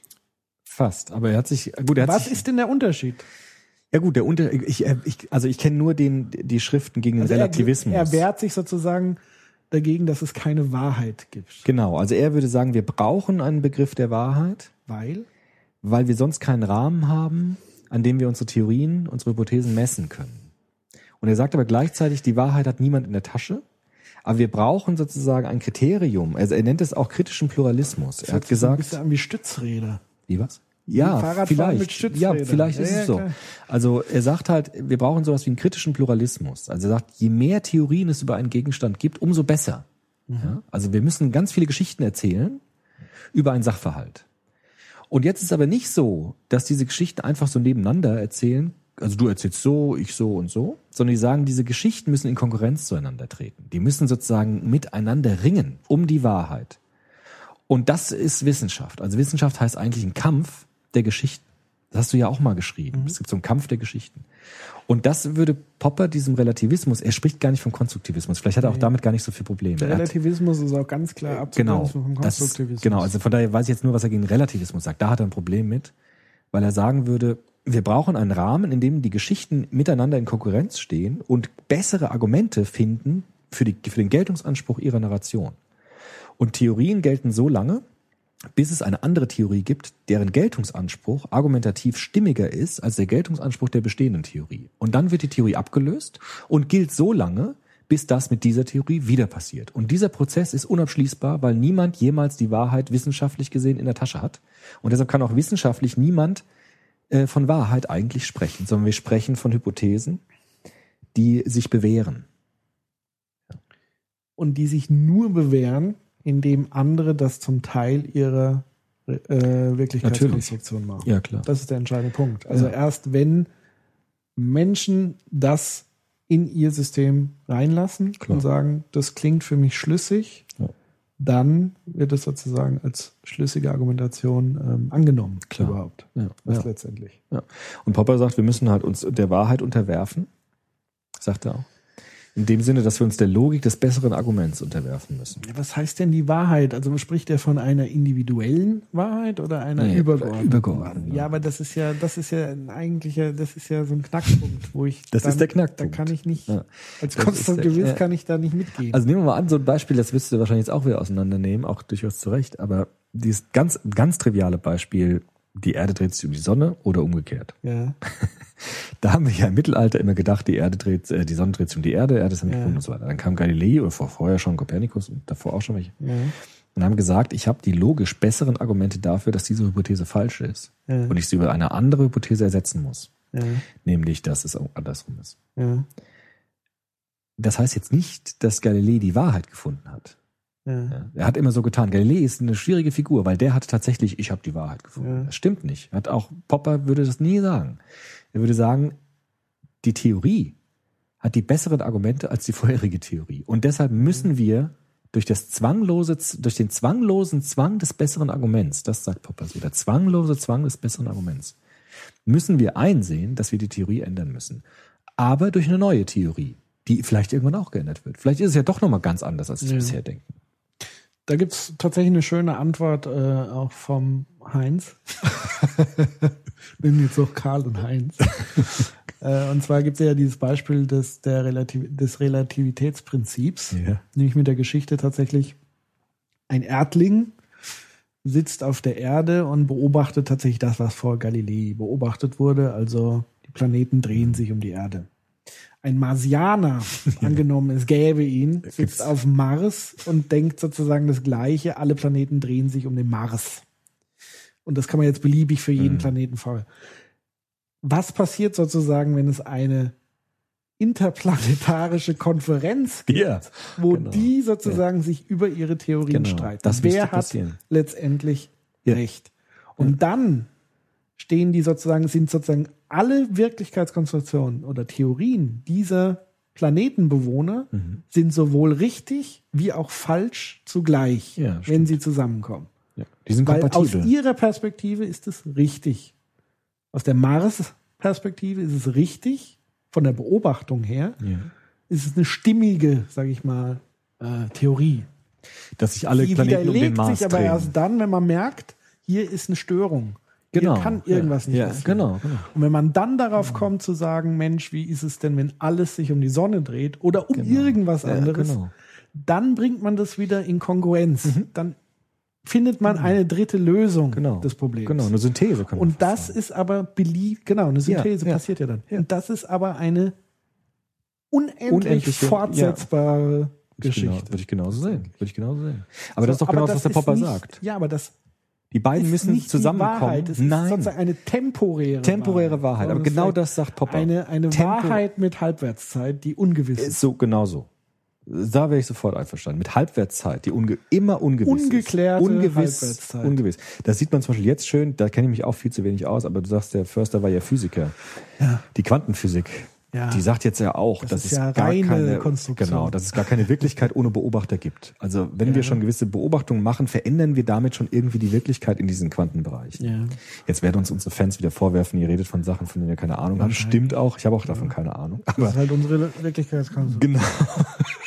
das Diese, das Schöne ist ja, es ist ja jederzeit erweiterbar. Genau. Deswegen vielleicht so auch mal als Tipp, also wenn, wenn ihr merkt, huch, meine Wirklichkeitskonstruktion ist in dem Bereich viel reichhaltiger, Ja. dann vielleicht mal ein bisschen umdenken und sagen, nicht ihr Vollpfosten, ihr habt äh, eine mangelhafte Wirklichkeitskonstruktion, ihr wisst ja viel zu wenig, Genau. sondern lieber sagen, hör zu, ich möchte eure Lebenswirklichkeit bereichern, indem ich einen Teil meiner euch zur Verfügung stehe. Also Genau. und das ist für mich das, das elementare Spannende an dieser Haltung. Wenn man nämlich plötzlich merkt, dass andere Lebenswirklichkeiten nicht richtiger oder besser oder schlechter sind, kann man ganz anders mit Menschen umgehen. Dann stimmt. entsteht eine ganz andere Kommunikation. Das ist ja auch Prinzip von Wissenschaft. Ich sage auch mal im Seminar meinen Studenten, feuern Sie alles gegen mich, was Sie haben. Wenn Ja. ich eine Theorie vorstelle, wenn ich über Freud referiere, dann will ich, dass die Studenten alles, was sie haben, dagegen ballern, Ja. weil der Freud muss das aushalten. Und wenn er es nicht aushält, ist er es nicht Dem wert. ist es eh egal. Dem ist es eh egal. Und wenn er es nicht aushält, dann ist es, ist er es nicht wert, dass man ihn weiterhin vertritt. Ja. Ja, es gibt, sagt Popper auch, es gibt keine Autoritäten in der Wissenschaft. Hat es nie gegeben. Naja, die gibt's natürlich Nein, schon. gibt's aber, nicht. Na, er hat ja ange... Naja, Es gibt keine Autoritäten. Es gibt Argumente. Das ist die Autorität. Die Wahrheit ist die Autorität, aber Ja, nicht gut, die Person. Also in meiner, meiner Perspektive gibt es viel zu viele Autoritäten. Also, Also man da mal wieder ein Schein- aktuelles Beispiel. Scheinautorität. Nehmen wir das aktuelle Beispiel der digitalen Demenz. Mit Herrn Spitzer. Ach, das ist der, okay. Professor Dr. Dr. Spitzer. Doktor, Doktor, was hat denn der? Na, ist egal. Ist egal, aber das zeigt dir schon, das ist ein Symbol für gewisse Autorität und Reputation im wissenschaftlichen Bereich. Allein der Titel. Stimmt. Das heißt, es hat eine Symbolkraft. Allein durch die Autorität des Titels strahlt er ganz andere Kompetenz aus und kann alles erzählen, was er will. Und die Leute glauben zu. ihm, hören ihm zumindest zu. Und glauben und viele, die sozusagen seine abstrakte Sprache gar nicht nachvollziehen können, weil sie gar nicht in der wissenschaftlichen Welt sind, nehmen das als gegeben hin. Und er stellt sich ja tatsächlich als einer hin, der sagt, ich weiß es, ich habe die Wahrheit. Und das fand ich so erschreckend an seinen Auftritten. Weniger seine Theorien und Thesen, die zum Teil wichtig sind und die man sich zum Teil angucken. Aber ich fand seine Haltung als Wissenschaftler katastrophal, um Bildung und Wissen überhaupt zu kreieren, weil er sich hingestellt hat ich weiß es. Und wenn jemand was anderes gesagt hat, nein, stimmt nicht. Das ist katastrophal für Wissenschaft. Und das ist aber ein Beispiel dafür, wie doch Autorität immer noch heute in Wissenschaften Leider. leider extrem ähm, Ja. Wirkung entfaltet. Also Genau. natürlich ist das dann von Popper natürlich der Versuch, da ein, ein gewisses Gegengift da Genau. Also. Popper könnte man vielleicht besser nochmal übersetzen und sagen, in der Wissenschaft sollte es keine Autoritäten geben. Ja. Die gibt es de facto, weil es Machtstrukturen Natürlich. gibt. Es geht um Stellen, es geht um Geld. Wie immer, und da gibt es Machtstrukturen. Aber das sollte nicht das Prinzip der Wissenschaft sein. Das Prinzip der Wissenschaft ist nicht die Person, personale Autorität, sondern das Argument. Ja, aber wenn wir sozusagen wiederum aufs Geschichtenerzählen zurückgehen, also wer erzählt die bessere Geschichte, dann ist aber auch der Geschichtenerzähler entscheidend. Das also stimmt. Sowohl die Reputation, Das stimmt. wie auch sein Charisma, wie auch die Art, wie er die Geschichte rüberbringt, in welcher Sprache, welches Publikum, welche Zuhörer hat er Mhm. dieser Geschichte. Also das heißt, in einem wissenschaftlichen Zirkel muss ich die Wissenschaftssprache sprechen, muss ich meine Geschichte in eine Wissenschaftssprache packen. Wenn ich bei Gunter Jauch sitze, muss ich eine andere eher- Sprache ja, sprechen. Genau, das ist eher hinderlich dann. Genau. Aber das ist auch die Gefahr der Demagogie, dass man Lügen, wenn man sie gut verkauft und gut erzählt, von Leuten angenommen werden, Natürlich. obwohl sie Das- argumentativ falsch sind. Natürlich. Das ist aber dann wiederum eine Frage der Ethik. Der persönlichen Ethik und Haltung. Ja, Also, aber auch die, auch die, auch die wissenschaftliche Haltung hört nicht auf die Frage, auf die Sache, wie jemand etwas sagt, sondern was jemand sagt, auf die Stimmigkeit.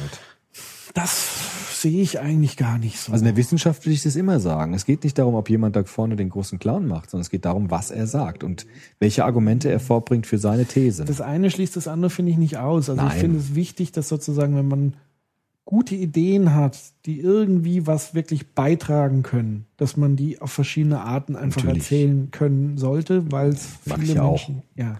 Aber das ist das da, dadurch wird die Idee nicht wahrer oder, oder nicht ähm, plausibler oder unplausibler. Naja, für viele schon. Also ja, weil sie sich blenden Sprache, lassen. also wenn wir dadurch. jetzt nochmal auf Sprache zurückkommen, was ja ein ganz wichtiges Thema im Konstruktivismus ist. Sprache ist ja sehr begrenzt, letztendlich. Also allein die Deutung von Sprache. Also meine Frau hat mir heute erst noch erzählt, es gab wohl im, im Deutschlandradio. Ich finde das Thema jetzt so spannend, Frau, ich muss nee, einfach. ich meine deine Frau. Ja, ich will jetzt keine Namen nennen, weil das, da kriege ich wieder, sie will ja ihre Privat. ja, zu Recht. Ähm, die hat mir heute noch erzählt von, von einem Bericht, glaube ich, im, im Deutschlandradio war das, wo es um, um, um Vergleich deutsche Sprache, französische Sprache ging zum Beispiel.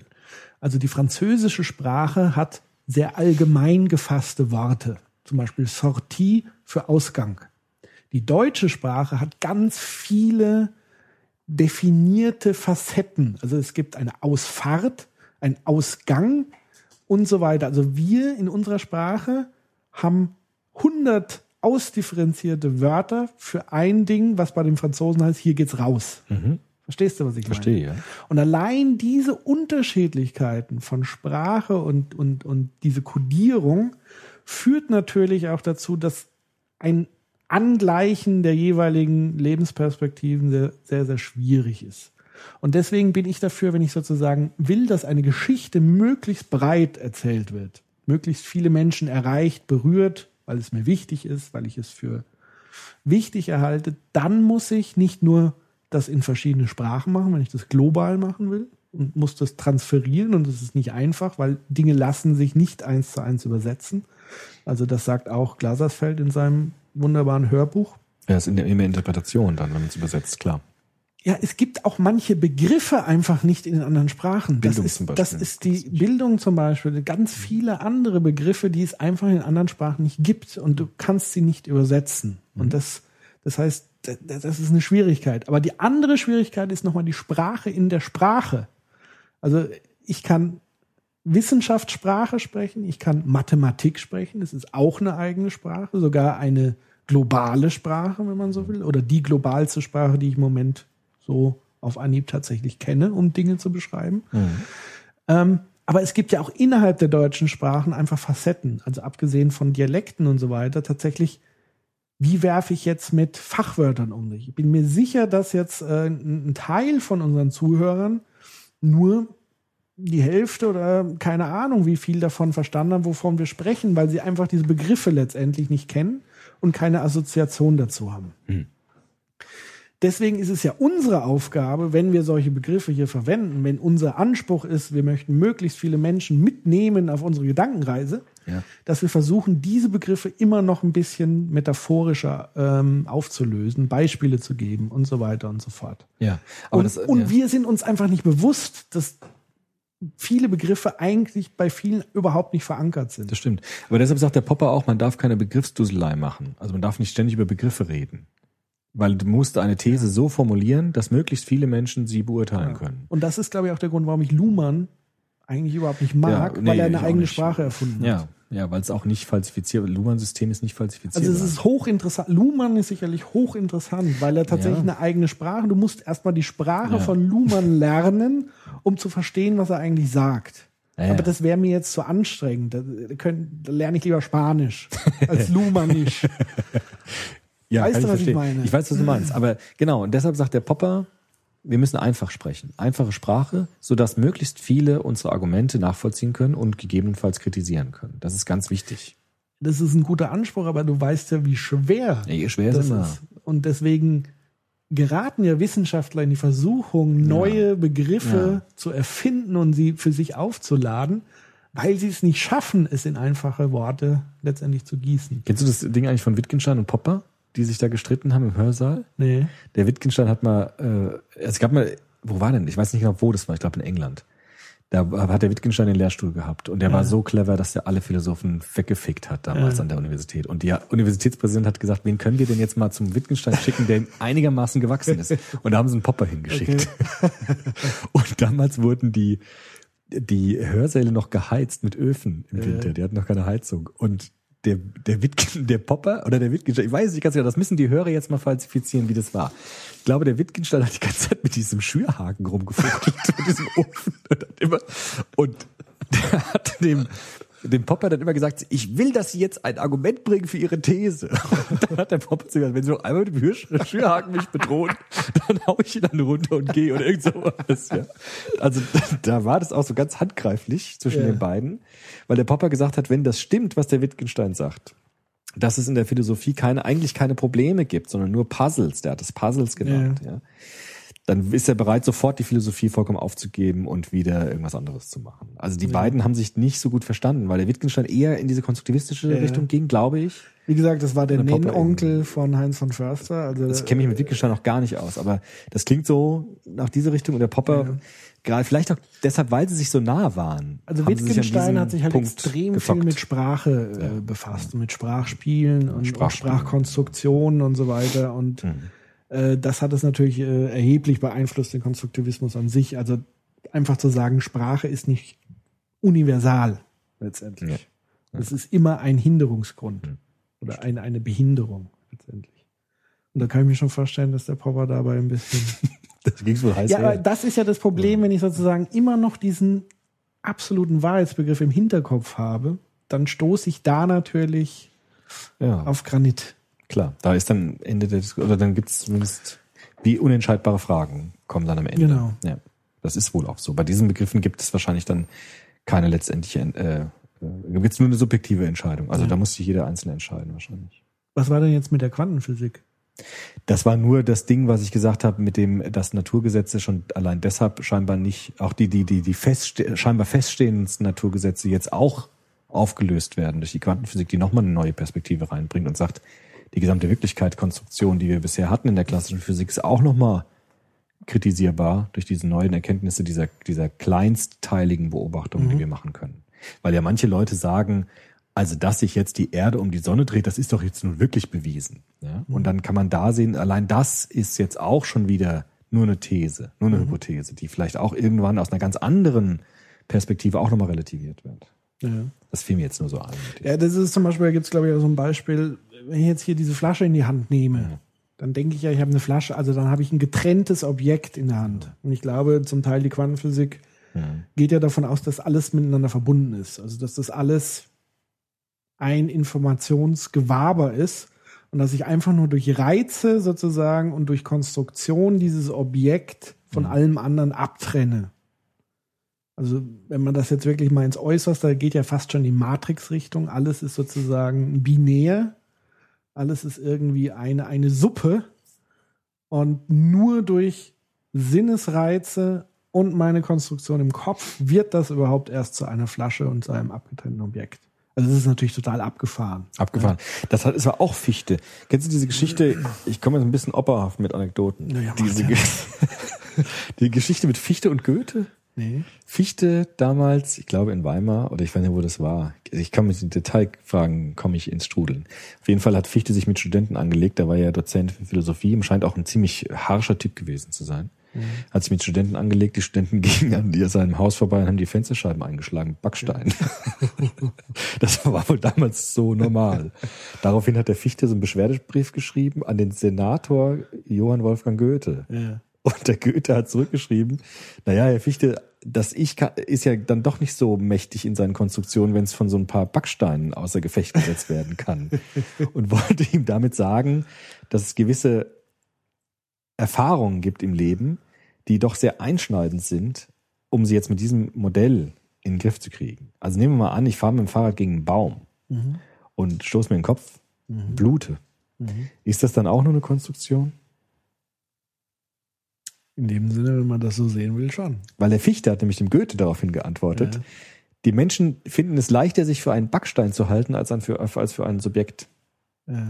Komische Antwort. Aber er hat damit gemeint, auch da ist es ja so, dass diese Reize, was immer das dann ist, erst von uns, in uns selbst interpretiert und hergestellt werden. Auch der, auch der Backstein, dem auf den Kopf fällt.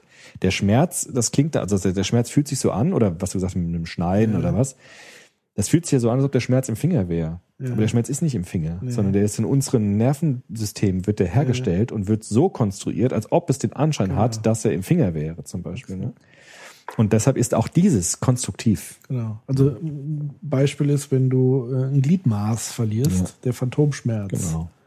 Ähm, und es gibt ja eine Therapieform, um diesem Phantomschmerz zu begegnen, mit einer Spiegeltherapie. Mhm. Also wenn du keinen Arm mehr hast, dann legst du deinen anderen Arm, dann spiegelst du den und in der Wahrnehmung siehst du dann deinen Arm. Also, findest du das jetzt lustig oder was? Nee, ich will so ein bisschen Aber das lindert sozusagen was dann? Diese Abspielung ist ein bisschen makaber, aber gut. Ja. Aber es ist tatsächlich, dass Es es, hilft. als Thera- es hilft, dem Gehirn klar zu machen, es ist noch alles ist da. alles da. Aber Und dann hört der Schmerz auf, weil das Gehirn glaubt, Genau. der Arm ist noch dann. Genau. Okay. Also so ist es jetzt laienhaft, habe ich es in Erinnerung. Das heißt, wir konstruieren unbewusst natürlich meistens. Ne? Das ist uns ja nicht bewusst, das sind ja Prozesse, die ablaufen, ohne dass wir es merken. Ne? genau. diese ganzen gar nicht, Wirklichkeitskonstruktionen laufen genau, viel wir können schneller als selber unser nicht beim. Beobachten Nee, klar, beobachten. ja, ist und das klar. ist äh, der entscheidende Punkt. Das hat Freud Die übrigens auch Blackbox. gesagt. Ne? Wir sind nicht Herr im eigenen Haus, dass diese Informationsverarbeitung laufen viel schneller als unser Bewusstsein. Ja, und vor allen Dingen alles wirkt auf uns ein und wir wirken wiederum auf alles andere. Also es ist, wenn du dann wirklich in die Quantenphysik gehst, alles ist sozusagen in, in einem Wellenfluss, ja, dann ist es einfach nur ein riesiges Gewaber aus irgendwas. Ja, Aber schöne Vorstellung. Wir, wir konstruieren sozusagen diese, diese, diese Trennung, diese Auftrennung. Ja, weil äh, ich meine, es ist ja Luft da, wir sehen es nicht, aber es Mhm. ist ja trotzdem was da. Was auch immer. Was auch äh, von Feinstaub, Partikel, bis hin aber auch Sauerstoff etc. Ja. pp. Es ist, wir sehen es nicht und deswegen denken wir, es ist nicht da, aber es ist ja da. Es ist etwas für uns. Es ist um uns permanent. Also es ist so wie, wenn ich im Wasser liege, schmiegt es sich um sich. Mhm. Und wenn ich an Luft bin, meine ich zwar, es schmiegt sich nicht um, aber natürlich permanent. Ja. Deswegen gibt es ja so dieses schöne Bild, glaube ich, von einigen modernen Buddhisten, die sozusagen dieses, dieses Handbeispiel nehmen. Ja, also- Verspiegelung jetzt. Nein, nicht die. Das ist halt quasi die, diese, diese Hand vor dir und du bist sozusagen der Finger und weißt gar nicht, dass der Rest sozusagen an dir dran nimmt. Also du bist mit den anderen verbunden, obwohl du denkst, du bist sozusagen ein getrennter Teil dessen. Da müssen wir auch mal drüber reden, was das mit der mit Religion dann auf sich hat. Scheint ja da auch da irgendwie Ähnlichkeiten zu geben. Ja. Ja, Religion ist in letzter Zeit ein heißes Thema.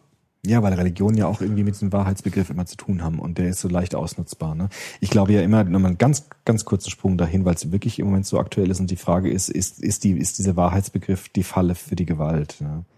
Ich würde schon sagen, dass Religionen immer mit diesem gefährlichen Stoff der Wahrheit zu tun haben deshalb so leicht missbraucht werden können. Weil ja oftmals, das höre ich auch von Kolleginnen und Kollegen immer wieder, auch in den Medien, äh, ist ja der Vorwurf, dass Religionen deshalb schädlich sind, weil sie so einen Wahrheitsbegriff haben. Das ist das große Problem, ja, dass jede Religion sagt, wir haben die Wahrheit und deshalb müssen wir auch missionarisch den anderen das vermitteln, siehe Kreuzzug oder dann auch andere Phänomene. Ich glaube, dass das stimmt. Ich glaube aber auch, dass man den Religionen das nicht wirklich vorwerfen kann. Was man ihnen vorwerfen kann, ist, dass sie nicht sorgsam genug oder vorsichtig genug mit ihrem Wahrheitsbegriff umgehen. Also ich glaube, dass Religionen sehr, sehr anfällig sind für, ideologische, für Ideologie und für Gewalt. Sieht man auch in der Geschichte durch ihren Wahrheitsbegriff, weil Religionen tatsächlich sowas haben wie einen letztgültigen Wahrheitsbegriff, weil sie ja annehmen, dass es etwas Letztgültige gibt. Und das muss natürlich auch dann die Wahrheit sein. Also ein, ein, eine Chiffre für Gott ist ja auch die Wahrheit. Mhm. Und deshalb sind Religionen extrem anfällig für Gewalt. Mhm. Deshalb gibt es auch immer wieder diese Phänomene, diese Kopplung von Religion und Gewalt.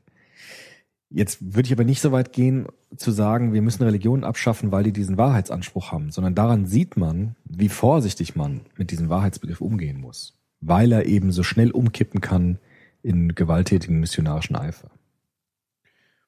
Ja, wie gesagt, ich sehe das ja als Konstruktivist, ich mich ja heute sozusagen geoutet habe, tatsächlich so, dass man den Wahrheitsbegriff abschaffen muss. Hm. Und dadurch löst man auch das Problem, das in dem Kontext Religionen mit sich bringt. Da müssen wir Religion aber auch abschaffen eigentlich. Ne? Nö, warum denn? Religion ist ja auch eine, äh, eine, eine Wirklichkeitskonstruktion. Also das muss ich doch den Menschen ähm, ich muss doch den Menschen lassen können, woran sie glauben. Schwierig Mhm. wird es an dem Punkt, wo Menschen versuchen, den anderen dazu zu zwingen, das zu glauben. Mhm. Ähm, ich finde es zum Beispiel auch nicht gut, dass man jetzt absichtlich äh, versucht zu provozieren Mhm. mit Beleidigungen und so weiter. Weil man sich davon eine gewisse Reaktion verspricht, um am Ende sagen zu können, siehst, du, ich habe doch immer gesagt, ähm, die spinnen und so Ja. weiter. Also man muss auf beiden Seiten einen anderen Umgang versuchen zu pflegen. Also natürlich kann man da argumentieren mit Meinungsfreiheit und so weiter. Natürlich kann man dann aber auch argumentieren, muss ich tatsächlich auch die Freiheit wahrnehmen, andere zu beleidigen. Ähm, weil es ist tatsächlich so, entweder man rutscht so in die Argumentation rein, diejenigen, die diese Gewalt ausüben, sind entweder Werkzeuge von anderen, also das heißt, sie sind dumm, ne? oder sie haben eine Lebenswirklichkeit, die unsere nicht entspricht und da aber besonders empfindlich darauf reagieren und das in Gewalt kanalisieren. Mhm. Ähm, und ich bringe da immer ganz gerne die Beispiele, wo das eben auch außerhalb von Religionen passiert ist, zuhauf. Also alles, was mit Wahrheitsfimmel Wahrheitsfimmel zu tun hat. zu tun hat. Also es hat für mich nichts direkt mit Religion zu tun. Religion ist sozusagen ein Vehikel für diese, diese Wahrheitsgeschichte, für diesen Wahrheitsfimmel. Aber das heißt nicht, wir sind davor geschützt, wenn wir die Religion abschaffen, sondern eigentlich müssten wir an den Wahrheitsbegriff ran. Meiner Meinung nach. Ja, aber bei Religion ist ja das Besondere auch nochmal, dass im Selbstverständnis von Religion die Menschen, religiöse Menschen ja nicht glauben, dass sie die Wahrheit gefunden hätten oder konstruiert hätten, sondern dass die Wahrheit sich ihnen offenbart hat. Also im Christentum zum Beispiel gibt es den Begriff der Offenbarung, im Judentum und im Islam auch, in dem sozusagen Gott initiativ sich dem Menschen offenbart hat und deshalb Religionen einen Wahrheitsbegriff haben, der über die Konstruktion hinausgeht, weil nicht mehr Menschen konstruieren, sondern weil Menschen empfangen etwas, was sich offenbart. Jetzt kann man sagen, es ist natürlich auch eine Konstruktion. Ne? Aber man darf nicht vergessen, dass religiöse Menschen, also wirklich gläubige Menschen, davon überzeugt sind, dass die Wahrheit nicht ein Entwurf von ihnen ist, sondern dass das Absolute sich selbst, äh, sich selbst gezeigt hat. Und dass sie deshalb einen Wahrheitsbegriff haben, der nicht einfach nur auf Konstruktion basiert. Das muss man wissen. Ja, aber für mich macht das jetzt keinen Unterschied, ob ich an, an, an den Gröfatz glaube, wo das ja ähnlich ist, nur dass er personifiziert ist. Wer ist das? Größte, der Adolf hat sich doch. Ach, Gröfatz, Grö- größter Führer aller Zeiten. Kennst du diesen, dieses lächerliche Kürzel? Nee. Ähm, ja, der sozusagen eine Wahrheit postuliert hat und er sozusagen eine, eine Art Gottesrolle ja auch eingenommen hat. Und auch wiederum sich auf Höherem berufen hat, was er nie so genau definiert hat. Aber es war definitiv nicht Gott. Es hatte religiöse, ideologische Züge. Aber was entscheidend ist, ist eben dieses Ding, ich weiß, was richtig ist und ich werde alles dafür tun, damit du das auch weißt und alle, die dagegen stehen, werde ich beseitigen. Aber ist das nicht dann beim Konstruktivismus auch, Konstruktivismus auch das Problem? Weil das ist aber auch wieder so eine unlösbare Frage. Man könnte jetzt fieserweise sagen, na ja, das ist schon fast lächerlich, das zu sagen. Die Aussage, es gibt keine Wahrheit, ist ja auch eine Wahrheitsaussage. Natürlich. Auch eine absolute eigentlich dann. Weil das weißt du ja auch nicht. Aber das bringt, das bringt, führt uns jetzt nicht weiter. Aber das, das ist ja auch jetzt- das, was der Konstruktivismus ja von sich sagt, ist, es ist ja auch nur ein Vorschlag. Es Ja, gut, ist okay, ja auch okay, nur gut. eine Idee, aber wir würden den Teufel tun, sozusagen anderen vorzuschreiben, das ist die Wahrheit. Also äh, Weil beim Förster habe ich mal gelesen, die paar Zeilen, die ich jetzt bei Wikipedia auch stehen. Wahrheit, der Begriff der Wahrheit war eine Erfindung eines Lügners, hat er irgendwo mal gesagt. Wahrheit ist die Erfindung eines Lügners, ja. Das ist ja schon ziemlich heftig. Weil das hat ja schon wieder diese Zweiteilung in Lügner und Leute, die die Wahrheit sagen. Ja, kann ich dir aber den Kon, also da ist der Kontext Ja, wichtig, okay. indem er das erwähnt. Und zwar gibt's dieses Logikspiel, Lügnerparadox, da ist es doch. So ein Stichwortregister. Das ist geil, ne? Das ist Das ist geil, aber das ist halt, gut. bei E-Books finde ich das noch viel geiler, weil das wesentlich schneller geht. Stimmt, ja. Okay. So, das Lügnerparadox von Russell, Das war Russell. Bertram Russell. Ja. Ähm, ich zitiere jetzt einfach mal aus dem Buch. Das Lügnerparadox hatte schon Epimen Epimenides eingeführt, um Philosophen zu ärgern. Ich bin ein Lügner. Was machst du damit? Spricht er die Wahrheit, so ist er ein Lügner. Wenn er aber ein Lügner ist, hat er die Wahrheit gesprochen. Wenn er die Wahrheit gesprochen hat, hat er gelogen.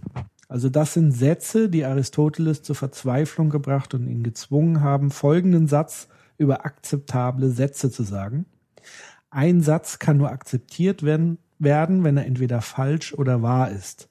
Sätze, die wahr sind, wenn sie falsch sind und falsch, wenn sie wahr sind, können wir nicht als Sätze akzeptieren. Ja. Also das Lügnerparadox, das ist sozusagen im Zusammenhang damit gemeint, die Wahrheit ist, eine, ist die Erfindung eines Lügners, Okay. um dieses Paradox, anhand dieses Paradoxes. Verstehe. Ne? So.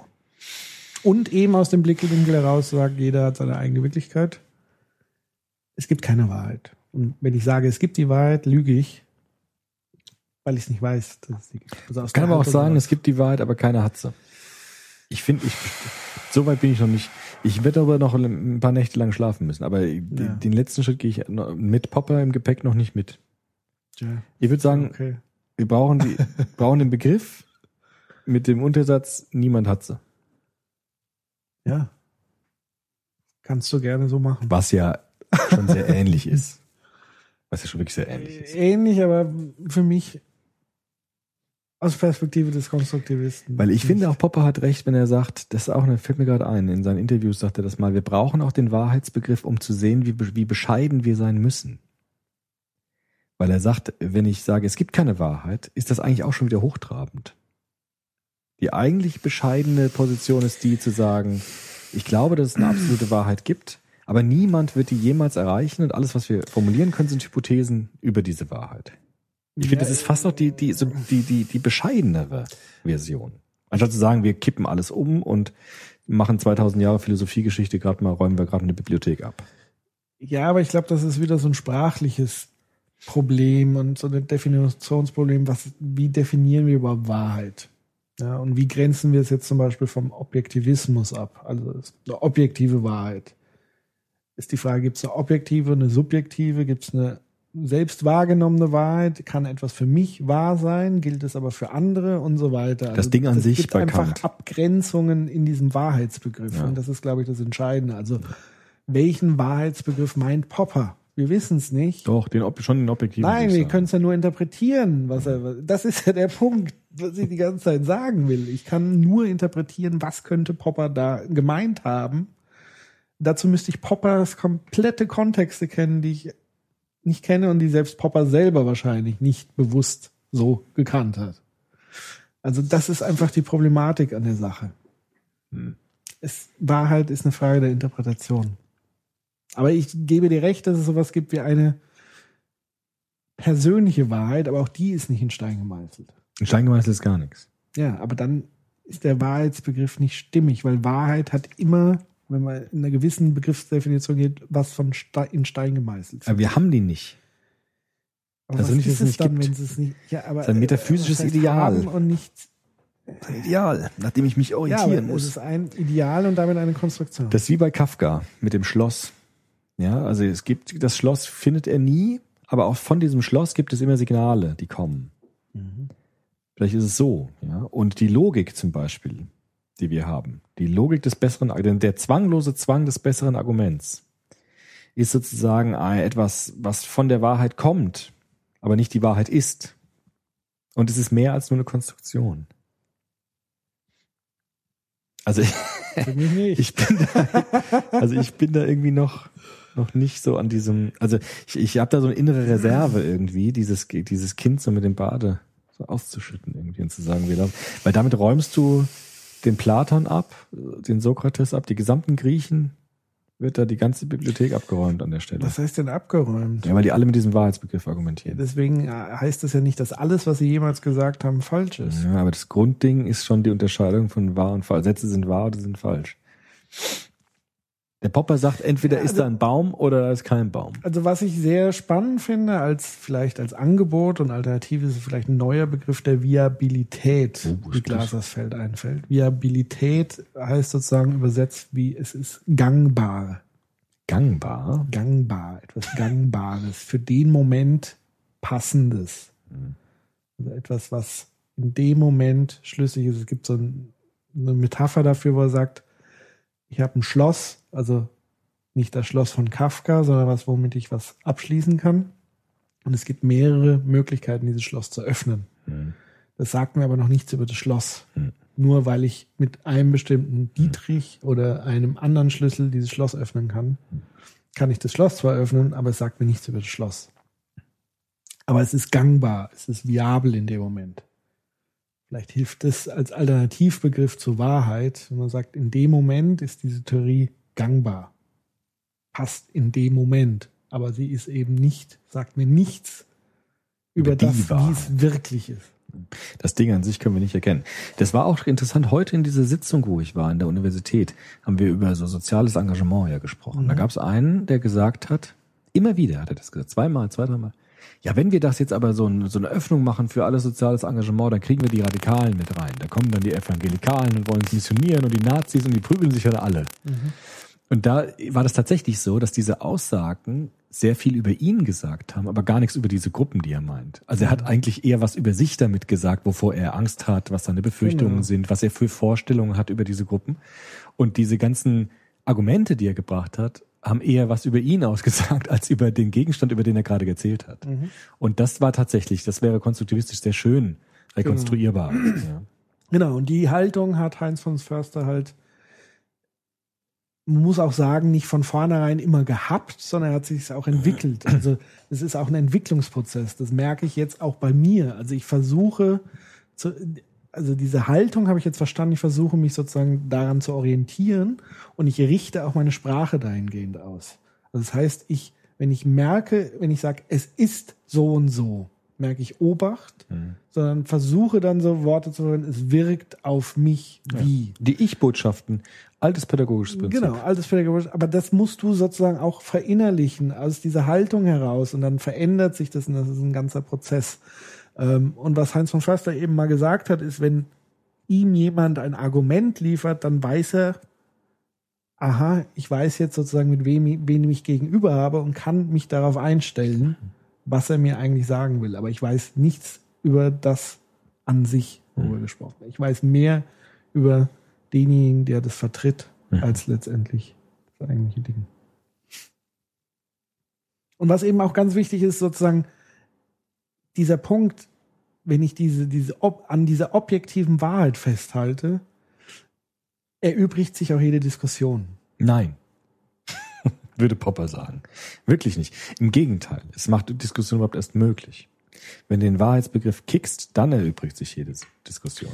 Warum, Nee, wozu denn diskutieren? nicht. Der eine sieht so, der andere sieht so. Was soll ich Nein, denn noch aber wenn ich fest davon überzeugt bin, dass es so ist, warum sollte ich dann mit jemandem diskutieren? Wir haben die Wahrheit nicht in der Tasche. Es geht darum, zwei Meinungen miteinander ins Gespräch zu darüber- bringen. Dann müssen wir das aber abgrenzen begrifflich. Also Objektivismus. Es gibt eine objektive Wahrheit. Jemand, der es haben könnte in der Tasche. Nee, gibt's nicht. Ja. Die Wahrheit gibt's nicht. Niemand hat es in der Tasche. Aber, äh, Aber du widersprichst dir ja gerade selber. Nee, nee. Es gibt die Wahrheit, aber wir haben sie nicht in der Tasche, sondern wir So. machen Hypothesen. Dann muss ich eine andere Begrifflichkeit. Dann muss ich sagen, ich bringe meine Lebenswirklichkeit auf den Tisch und du deine. und jetzt Beispiel. schauen wir mal, wie es aufgeht. Genau. Aber es ist ja so, Beispiel wieder jetzt Spitzer, seinen Auftritten in den Talkshows. Der geht hin und sagt, ich habe Recht. Und damit erübrigt sich jede Diskussion. Ja, das ist ja auch ein schlechter Wissenschaftler an der Stelle. Also wenn er das so macht, ist, dann macht er es nicht gut. Er müsste zeigen, warum er das meint. Also er müsste zeigen, weil ich die und die Beobachtung er davon gemacht habe. überzeugt ist, dass er die Wahrheit gefunden hat in, Ja. den, in der Thematik. Und dann müsste man mit dem Spitzer jetzt kommen und müsste sagen, also ich habe die und die Erkenntnisse in meinen Untersuchungen gefunden, die mich er, das dazu ist bringen. falsch. Ja, du musst ja mir nachweisen, was fa- falsch ist. Falsch, das ist eine schlechte Studie. Ja gut, das ist dann blöd. Ja, aber das so agiert er. Ja, aber das ist dann ein falscher Wahrheitsbegriff. Ja, wir haben die Wahrheit nicht in der Tasche. Das ist aber was, was sehr oft einfach, das, was ich sehr oft einfach beobachte. Nicht nur bei Wissenschaftlern. Das meine ich ja, aber der, der Wahrheitsbegriff ist halt so, so, so anfällig für Missbrauch. Weil Ja. der Wahrheitsbegriff so ganz, Wahrheitsbegriff ganz schnell ideologisiert werden kann. Aber das heißt nicht, dass man ihn deshalb aufgeben muss oder aufgeben darf. Weil wir brauchen das, was Popper nennt, einen kritischen Pluralismus. Die, die, die Thesen müssen miteinander in Konkurrenz kommen und sich alles äh, sich stark machen für eine bestimmte These und die andere auch, wie in so einem Prozess, weißt du? Ja, so aber das kann ja nur passieren, wenn ich sozusagen die Haltung einnehme, ich höre mir das erstmal an. absolut, weil ich die Wahrheit nicht in der Tasche habe. Muss Ja. ich mir anhören, was hat der andere für Argumente? Aber du argumentierst ich ja gerade, ich muss die Wahrheit in der Tasche haben, Nein. aber ich muss mit einer Wahrheit ins Spiel gehen, um sie gegen eine andere Wahrheit ich muss, antreten zu ich lassen. muss sagen, es gibt eine Wahrheit und diese Wahrheit, die Ja, können wir uns im ich Diskurs, nein, die, die, die können wir uns im Diskurs Du annähern, wir sagen, Ich habe beide. eine Haltung. Ja, und diese Haltung bezieht sich auf eine Wahrheit und du hast eine andere Haltung und im Diskurs können wir dann unter dem Ideal der Wahrheit uns austauschen, welche Theorie besser ist. Dann ist für mich einfach dieser Begriff der Wahrheit verbrannt. So. weil es mir immer impliziert, ich habe die Wahrheit, impliziert mir immer, aus meiner Sicht, dass ich gar keine Chance habe, mit was anderem zu kommen, weil der andere so überzeugt ist von dem, dass er mir auch gar nicht mehr zuhören würde. Warum denn? Du kannst doch sagen, es gibt Wahrheit. Ich weiß aber nicht, ob ich jetzt, ich habe die Wahrheit bestimmt nicht, aber ich habe eine Theorie, wie es sein könnte. Man spricht ja nicht permanent über die Wahrheit, sondern man spricht über ein Thema. Eine Ja. Die Diskussion ist ja zu einem Thema. Ja. So. Thema digitale Demenz. Zum So. Beispiel. Dann hast du eine Auffassung dazu. Ja, Du kannst aber unterschiedlich in die Diskussion gehen. ja. Kannst dich für andere Thesen öffnen. Du kannst aber auch sagen, nein, ich habe für mich die Erkenntnis gefunden, das ist so und so. Ja. Dann hat derjenige die Wahrheit. Nein, Impliziert das aber, nein. sondern Ich kann sagen, ich habe die Hypothese gebildet auf der Basis meiner Erkenntnisse aus meinen Forschungsstudien beispielsweise, dass es so aussieht, dass Kinder krank werden, wenn sie zu viel Computer spielen. Jetzt kann ein anderer kommen und kann sagen, auf der Basis meiner Erkenntnisse, meiner Studien, ist das Ergebnis, dass Kinder nicht krank werden. Jetzt muss man sich diese beiden Studien anschauen und welche Studie logisch besser aufgebaut ist, wer die besseren Argumente hat. Diese Hypothese wird gewinnen gegenüber der Hypothese, die auf schwächeren argumentativen Beinen steht. Das heißt aber nicht, dass das denn die Wahrheit ist, es ist eine Hypothese, die sich gegen eine andere durchgesetzt hat. Aber sie kann sich nur durchsetzen gegen eine andere Hypothese, wenn ich dieses, diesen Rahmen hab, den, die Logik des besseren Arguments, dass die vielleicht näher an der Wahrheit ist als die andere, ohne zu sagen, das ist dann die Wahrheit. Verstehst du? Also es ist halt sozusagen auf einer Skala vielleicht ein bisschen höher als die andere, aber es kann vielleicht eine andere Theorie später kommen, die noch viel höher ist und die andere ist dann lächerlich und dann wieder und so weiter. Aber ich brauche für diesen Prozess wenigstens einen abstrakten Begriff der Wahrheit, sonst könnte ich diese Theorie nicht ins Gespräch miteinander bringen. Denn wenn es kein Wahrheitsbegriff ist, dann ist ja alles scheißegal. Dann kann der Spitzer das sagen, ich das sagen, das sind subjektive Konstruktionen und es ist egal. Weißt du? Deshalb plädiere ich immer noch für den Wahrheitsbegriff mit dem gleichzeitigen Satz, niemand hat das jemals in der Tasche. Aber ich muss die antreten Ja. lassen. aber das ist das So wie wir jetzt im Grunde auch. Ne? Wir haben jetzt ja auch so einen Diskurs. Und ich versuche Argumente zu sammeln und du auch. Und dann, äh, weil wenn wir jetzt Konstruktivisten reiner Art wären, dann würden wir ja sagen, ah gut, mach du das, wie du denkst. Und ich habe noch irgendwie so einen absurden Wahrheitsbegriff. Solange du mir nicht auf die Eier gehst, mach das, wie du denkst. Aber dann müssten wir ja gar nicht mehr Gespräch, ins Gespräch kommen. wieso sollten wir da nicht mehr ins Gespräch kommen? Worüber Das denn? verstehe ich Du hast dein Ding, der Arne sieht Ja, so. Was ist denn das Problem? Also warum so. müssen wir das immer, warum müssen wir das gegeneinander kämpfen lassen? Und warum kann man das nicht einfach sozusagen nebeneinander hinstellen und dann versuchen, gemeinsam daraus was zu machen? Also das ist doch das Problem, dieses gegenseitig kämpfen lassen, bis der eine umfällt. Das finde ich extrem problematisch. Das, das, das führt eben nicht zu dieser Synthese, die wir vorhin mit dieser äh, planetarischen Konferenz hatten. Das führt da nicht hin. Doch. Nein, wenn jemand sa- wenn ich, wenn ich sozusagen mit dem Spitzer gegenüber sitze und sage, mein Ding sagt was ganz anderes, dann impliziert das doch, äh, dann erweckt das den Eindruck, dass seine Dinger falsch sind. Es, viel geschickter wäre es, wenn beide sich hinsetzen und sagen, ich habe die Beobachtung gemacht und der andere sagt, ich habe die Beobachtung gemacht. Wie können wir jetzt gemeinsam gucken, das in einen Kontext zu setzen, wo es für uns beide Sinn ergibt? Und zwar beide Studien, die wir gemacht haben. Und nicht zu sagen, deine Studie ist schlechter als meine. Ich habe viel mehr Leute befragt. Ich habe die richtigen befragt. Ich habe die falschen befragt. Deine wirkt wesentlich schwächer vom Argument her. Verstehst du? Also das ist so dieser, dieser Grundkonflikt, dieser Grundkampf der Argumente. Und am Ende muss einer umfallen. Das sehe ich überhaupt nicht so. Das finde ich ganz für mich persönlich fatal, weil es am Ende keine Synthese potenziell hervorbringt. Weil das im Keim, wenn ich schon allein in diesem Kampfmodus in eine Diskussion gehe, und das unterscheidet auch unsere Diskussion elementar von, von anderen Diskussionen, weil wir eben nicht mit so einer vorgefestigten Absicht reingehen, dem anderen jetzt eins reinzuhören, obwohl ich dich ja das öfter mal diffamiere. Ja, das stimmt. äh, gut, aber ja, also ich bin ja auch dafür, Synthesen zu fabrizieren und so. Aber wenn der Spitzer eine Aussage macht, ist diese Aussage eine Hypothese, die überprüfbar sein muss. Wenn ich es überprüfe und feststelle, sie wackelt, Ja, aber sie kann doch auch parallel äh, stimmen. Das ist doch wenn es inklusiv ist schon, wenn es diametral ist nicht. Es kann zwei Wahrheiten können sich nicht widersprechen. Weiß ich nicht. Das war zumindest jetzt die Beispiel? Wissenschaftsphilosophie seit 2000, 3000 Jahren. Sagen wir mal ein Beispiel. Was denn? Zwei Wahrheiten. diametrale Wahrheit. Ah ja, ähm, Außer jetzt vielleicht mal das große.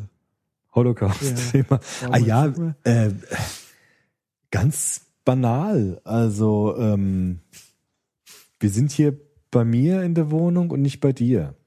Du kannst jetzt sagen, wir sind in Würzburg. Darf ich sagen, wo du wohnst? Ist das ist Ja. Copyright? Nee. Datenschutz, Ein- wir sind ja hier online. Wir machen jetzt beim Libby in Würzburg den Soziopod. Oder ich sage, wir machen den Soziopod in Frankfurt beim Nils. Ja. Diese beiden Wahrheiten können nicht parallel wahr, beide wahr sein. Also Das wird ja auch niemand von uns beschreiten. Ja, eben. Deshalb muss eine, das sind diametrale Wahrheit, das sind diametrale gegensätzliche Hypothesen. Jetzt kann ich überprüfen, welche Hypothese stimmt und welche nicht. Das heißt nicht, dass ich die Wahrheit habe, sondern ich kann sagen, es gibt Hinweise darauf, dass die eine Hypothese wahrscheinlicher ist Gut, dann ist die aber die andere. Frage, wann ist es wirklich diametral oder nicht? Ja, in manchen Fällen ist es halt diametral, dann wird es problematisch. Die anderen Sachen sind ja wunderbar inklusiv äh, verhandelbar. Es gibt ja ganz viele Perspektiven, die sich nicht widersprechen. Wir haben ja ganz am Anfang beim ersten oder zweiten Soziopod diese Bierflaschen-Beispiel gemacht mit dem Etikett. Von meiner Seite sehe ich das Etikett auf der Bierflasche, du siehst es von deiner Seite nicht. Das sind zwei Wahrheitsaussagen, die sich überhaupt nicht widersprechen. Die sind wunderbar äh, inklusiv verhandelbar. Da ist es die Perspektive kein Problem.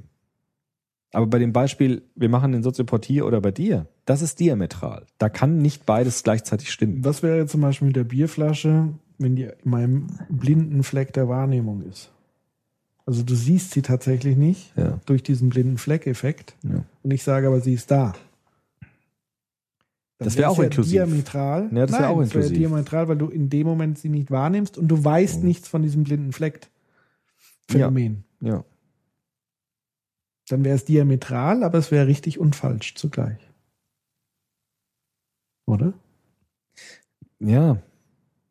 Oder würde man sagen, aus deiner Perspektive siehst du etwas nicht, was wirklich da ist. Ja, das ist halt Genau, die, genau, das, das ist halt die ja Grundfrage. das Ja, eben, wir drehen uns im Kreis. Also entweder Aber das ist das, was ich das meine. ist das Ding. Also entweder wir glauben an einem abstrakten Wahrheitsbegriff oder wir lassen den halt fallen. Also entweder gibt es etwas sozusagen jenseits unserer Konstruktion oder es gibt es halt nicht. Das ist halt die Frage.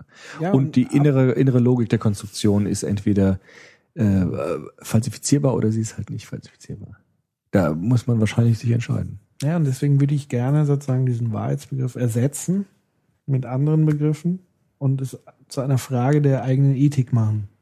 Also wie wichtig ist mir das, diese eigene Wahrheit? Das heißt ja nicht, dass alles egal wird. Das ist Ja, gut, der okay, das entscheidende Punkt. Finde ich auch wichtig. Ja, man könnte vielleicht auch sagen, wie das Habermas oder so sagt, es gibt nicht Wahrheit, sondern es gibt intersubjektiv Gültiges. Also was für uns beide zum Beispiel jetzt, worauf wir uns einigen können. Mhm.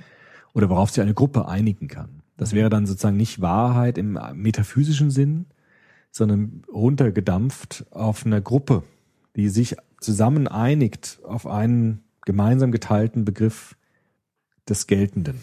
Das wäre vielleicht sowas wie eine abgeschwächte Wahrheitsform. Solange sie sich bewusst ist, dass es außerhalb Menschen gibt, die das nicht als Wahrheit sehen, sehe ich das nicht problematisch. Sobald es sozusagen wir diesen klassischen, ich habe die Wahrheit in der Tasche Begriff ist. Und deswegen tue ich mich so schwer Ja, mit diesem, also deswegen ist er für mich verbrannt, weil einfach immer noch damit mitschwingt dieses, ich hab's in der Tasche und ich weiß es besser als du.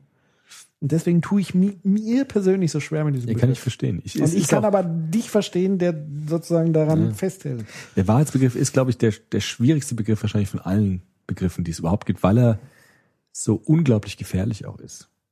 Das ist sozusagen wie so eine, wie so eine Bombe. Ja. Und jetzt kann man sich entscheiden, So trage ich die Bombe permanent in der Tasche oder lege ich sie einfach beiseite und nehme ein Blümchen. Ja.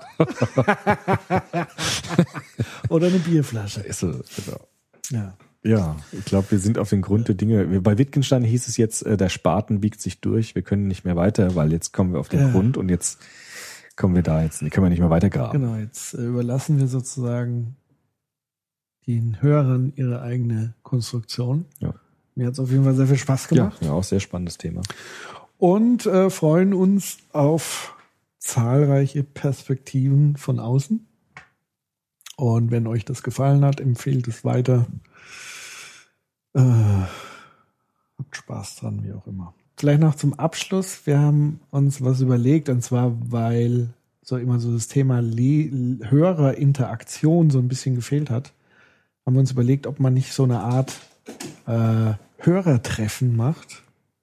Also sprich, wo wir uns gemeinsam mit äh, interessierten Leuten mal zusammensetzen und genau die Fragen vertiefen, die wir einfach so aufgeworfen haben und eigentlich gar nicht mehr so in Breite in diesem Format behandeln. Also ein außer externer Soziopod sozusagen, den man vielleicht auch aufzeichnen könnte. Das heißt, ein, eine persönliche Zusammenkunft, wo ihr uns fra mit Fragen bombardieren könnt und wo wir einfach gemeinsam in einen Diskurs gehen. Das fänden wir eigentlich mal ganz spannend.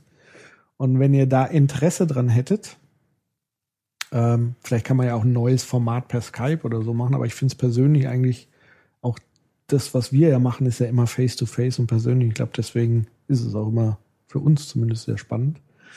Wäre jetzt der Vorschlag, wir würden irgendwo mal eine Location organisieren und ein Treffen und ihr kommt und wir sprechen und machen.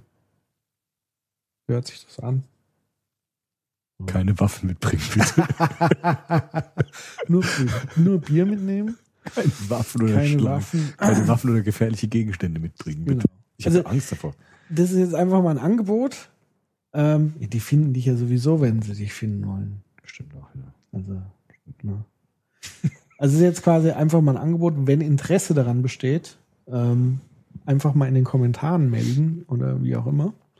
Und dann gucken wir mal, ob genug Interesse da ist, ob wir Zeit finden, Raum finden. Und schauen wir mal. Also es ist jetzt einfach nur mal so eine Idee. Mal gucken, wie er sie aufnimmt. Mhm. In diesem Sinne, schöne Woche und bis zum nächsten Mal. Hast Bis du schon eine Idee, was wir das nächste Mal machen? Ja, ich habe ja was gelesen über das Thema Gesundheit. Ja. Das würde ich gerne mal machen, weil da habe ich von Hans-Georg Gadamer, auch ein Hermeneutiker, Ja, sehr interessante Interpretation gelesen, was das eigentlich ist ja. und wie auch im Internet damit Geld verdient wird. Riesenindustrie dahinter. Und sowas mal angucken, so einen konkreten Gegenstand. Wir haben jetzt die ganz großen Fragen.